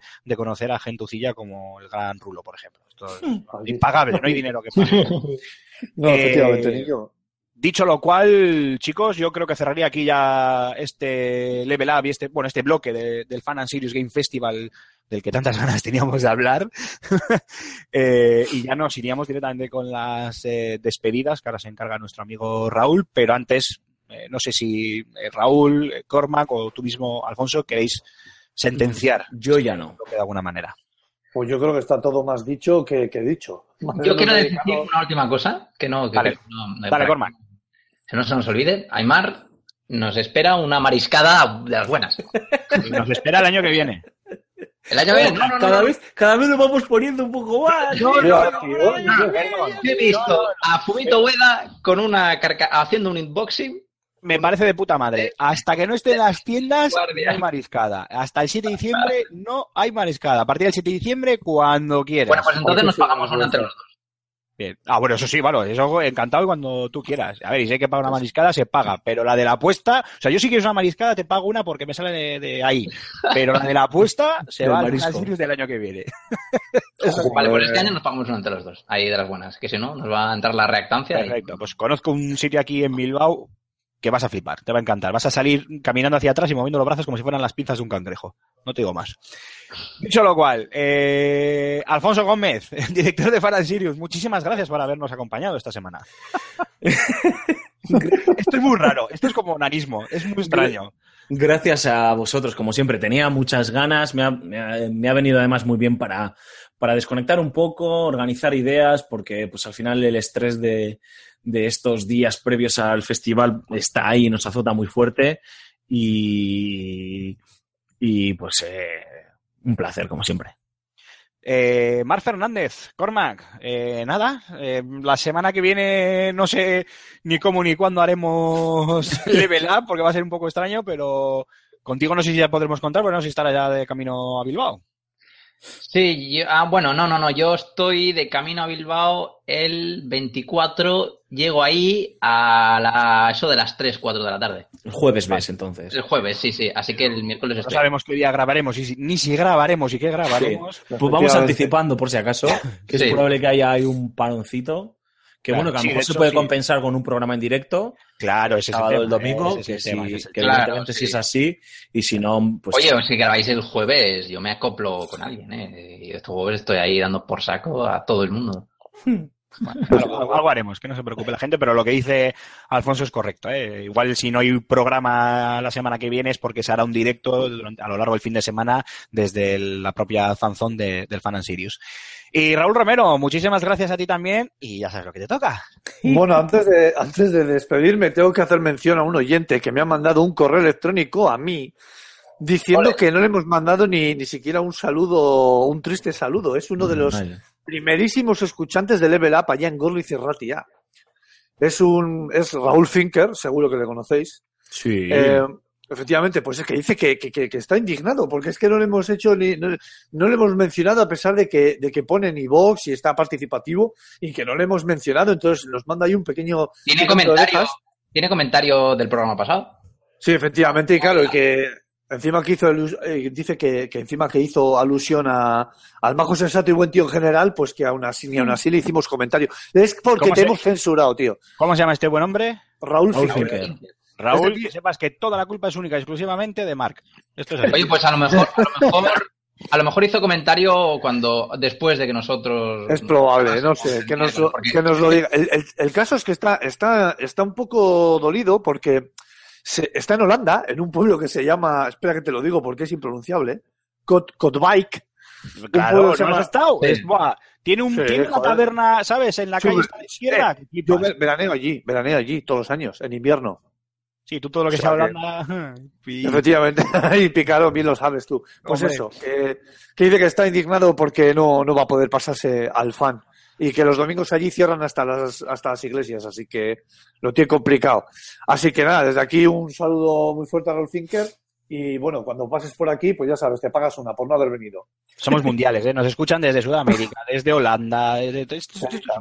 increíble. Telita, telita. Pues si queréis ya leo su comentario porque es el único comentario que tenemos y ya de paso. Pues vale, ya, venga, por alusiones. Por no, no- no es un comentario, yo lo he obviado al principio porque es un comentario más técnico que otra cosa, pero bueno, ya que estamos y ya que Raúl nos ha echado la culpa, la, la bronca, no la culpa, pues venga, dale. Sí, hombre, los comentarios se leen todos. Luego ya a partir de jueves, viernes ya, ya no le hacemos ni, ni, ni puñetero caso a iVox. Pero bueno. Eh, Claro. Finker dice, lo referente a Mass Effect Andrómeda, yo también espero que se parezca más al primero que al tercero. Aunque me da miedo que le metan un multijugador a los Battlefield, creo que el juego ganaría con un cooperativo. Vale, ahí lo tenéis. Ahí queda dicho. Vale, pues no es el comentario, no es el No, comentario. no, no, no, es- El comentario que tú dices, el comentario que tú dices es, es- es de YouTube, que un chaval que nos preguntaba si subíamos el, el podcast en iVoox. Sí, porque no había actualizado iVoox y entonces no le aparecía Level Up, ya le, le- le- le solucionamos la, la duda y listo. Y de hecho este comentario que acabas de leer, pues honestamente yo no lo he visto. Y mira que estoy todo el día mirando las estadísticas de, de Level Up, pero esta pues tengo que admitir que se me ha escapado. No, hombre, porque es mi- y de hecho, de hecho os diré, claro, que es, eso es claro, es que es un comentario de hoy a las 7. No sé si 7 de la mañana, sí, creo que es un comentario de hoy a las 7 de la mañana. De hoy, de cuando estamos sí. grabando hoy miércoles 16 que estamos grabando el programa. Nos ha pillado ahí, vamos, a- con el culo torcido. Pero bueno, ahí lo tiene. Rulo, te toca. Vale, pues nada, vamos con las vías de contacto. Como siempre, revista FS Gamer y Level Up en Facebook. También estamos en Twitter, Google Plus y YouTube. Antiguo canal de Eva de Juegos, donde además de darle al like podéis dejar absolutamente todos vuestros comentarios. Y nosotros que somos selectivos, pues nos los pasamos por el foro los huevos y algunos los leemos y a otros no. en fin, además también tenemos eh, canal de Ask, buscándonos por Podcast Level Up. Y, por supuesto el canal de Telegram, telegram.me barra FS Gamer, tu Telegram de bolsillo. Por supuesto también no dejéis de visitar nuestras páginas web, fsgamer.com y la página web del Fan and Serious Game Festival, fanandseriousgamefestival.com y también nuestra página web anexa que es pedazo de cabrones.org. Eh, y, por, y por último, ahí van nuestros eh, Twitter personales, arroba gambo23, arroba alfonso gómez arroba cormac barra baja 20, arroba turrurius, arroba antonio santo, arroba imar barra baja ciquilín, arroba jogarto y arroba bau barra baja er. Me cago en las barras bajas, cojones ya. Oye, te voy a decir una cosa, Muy tío, bien, yo Raúl. te juro, tengo una capacidad pulmonar que alucinas, macho. Eh, Julen Gambo da fe de ello, ¿eh? que el otro día por poco le tenemos que llamar a una ambulancia para que le reanimen. por, por poco muere en directo. Sí, sí, bueno, hubiera sido. Mira, hubiéramos tenido más visitas al podcast, fijo. Eh, bueno, muchísimas gracias, Rulo. eh, y a vosotros, queridos oyentes, muchísimas gracias también por estar con nosotros una semana más. Recordaros, insistiros una vez más, toda la información del Fan and Serious Game Festival en es fanandseriousgamefestival.com. Ahí también incluso tenéis un apartado de hoteles que colaboran con el festival porque todavía estáis a tiempo de sacaros vuestras entradas y venir a visitarnos. Eh, si Dios lo permite, haremos programa en directo, haremos una quedada un día del festival, eso seguro que sí. Y nada, lo dicho, muchísimas gracias una semana más y ya que estoy presentando hoy, y como suelo hacer todas las semanas eh, cuando no está Alfonso, aunque hoy esté de cuerpo presente, le robo la frase y os digo lo de siempre. Eh, jugar a muchos videojuegos Al top spin. y ser, eso, al top speed. ser muy felices, nos escuchamos la semana que viene o la siguiente a más tardar. Gracias a todos. Adiós.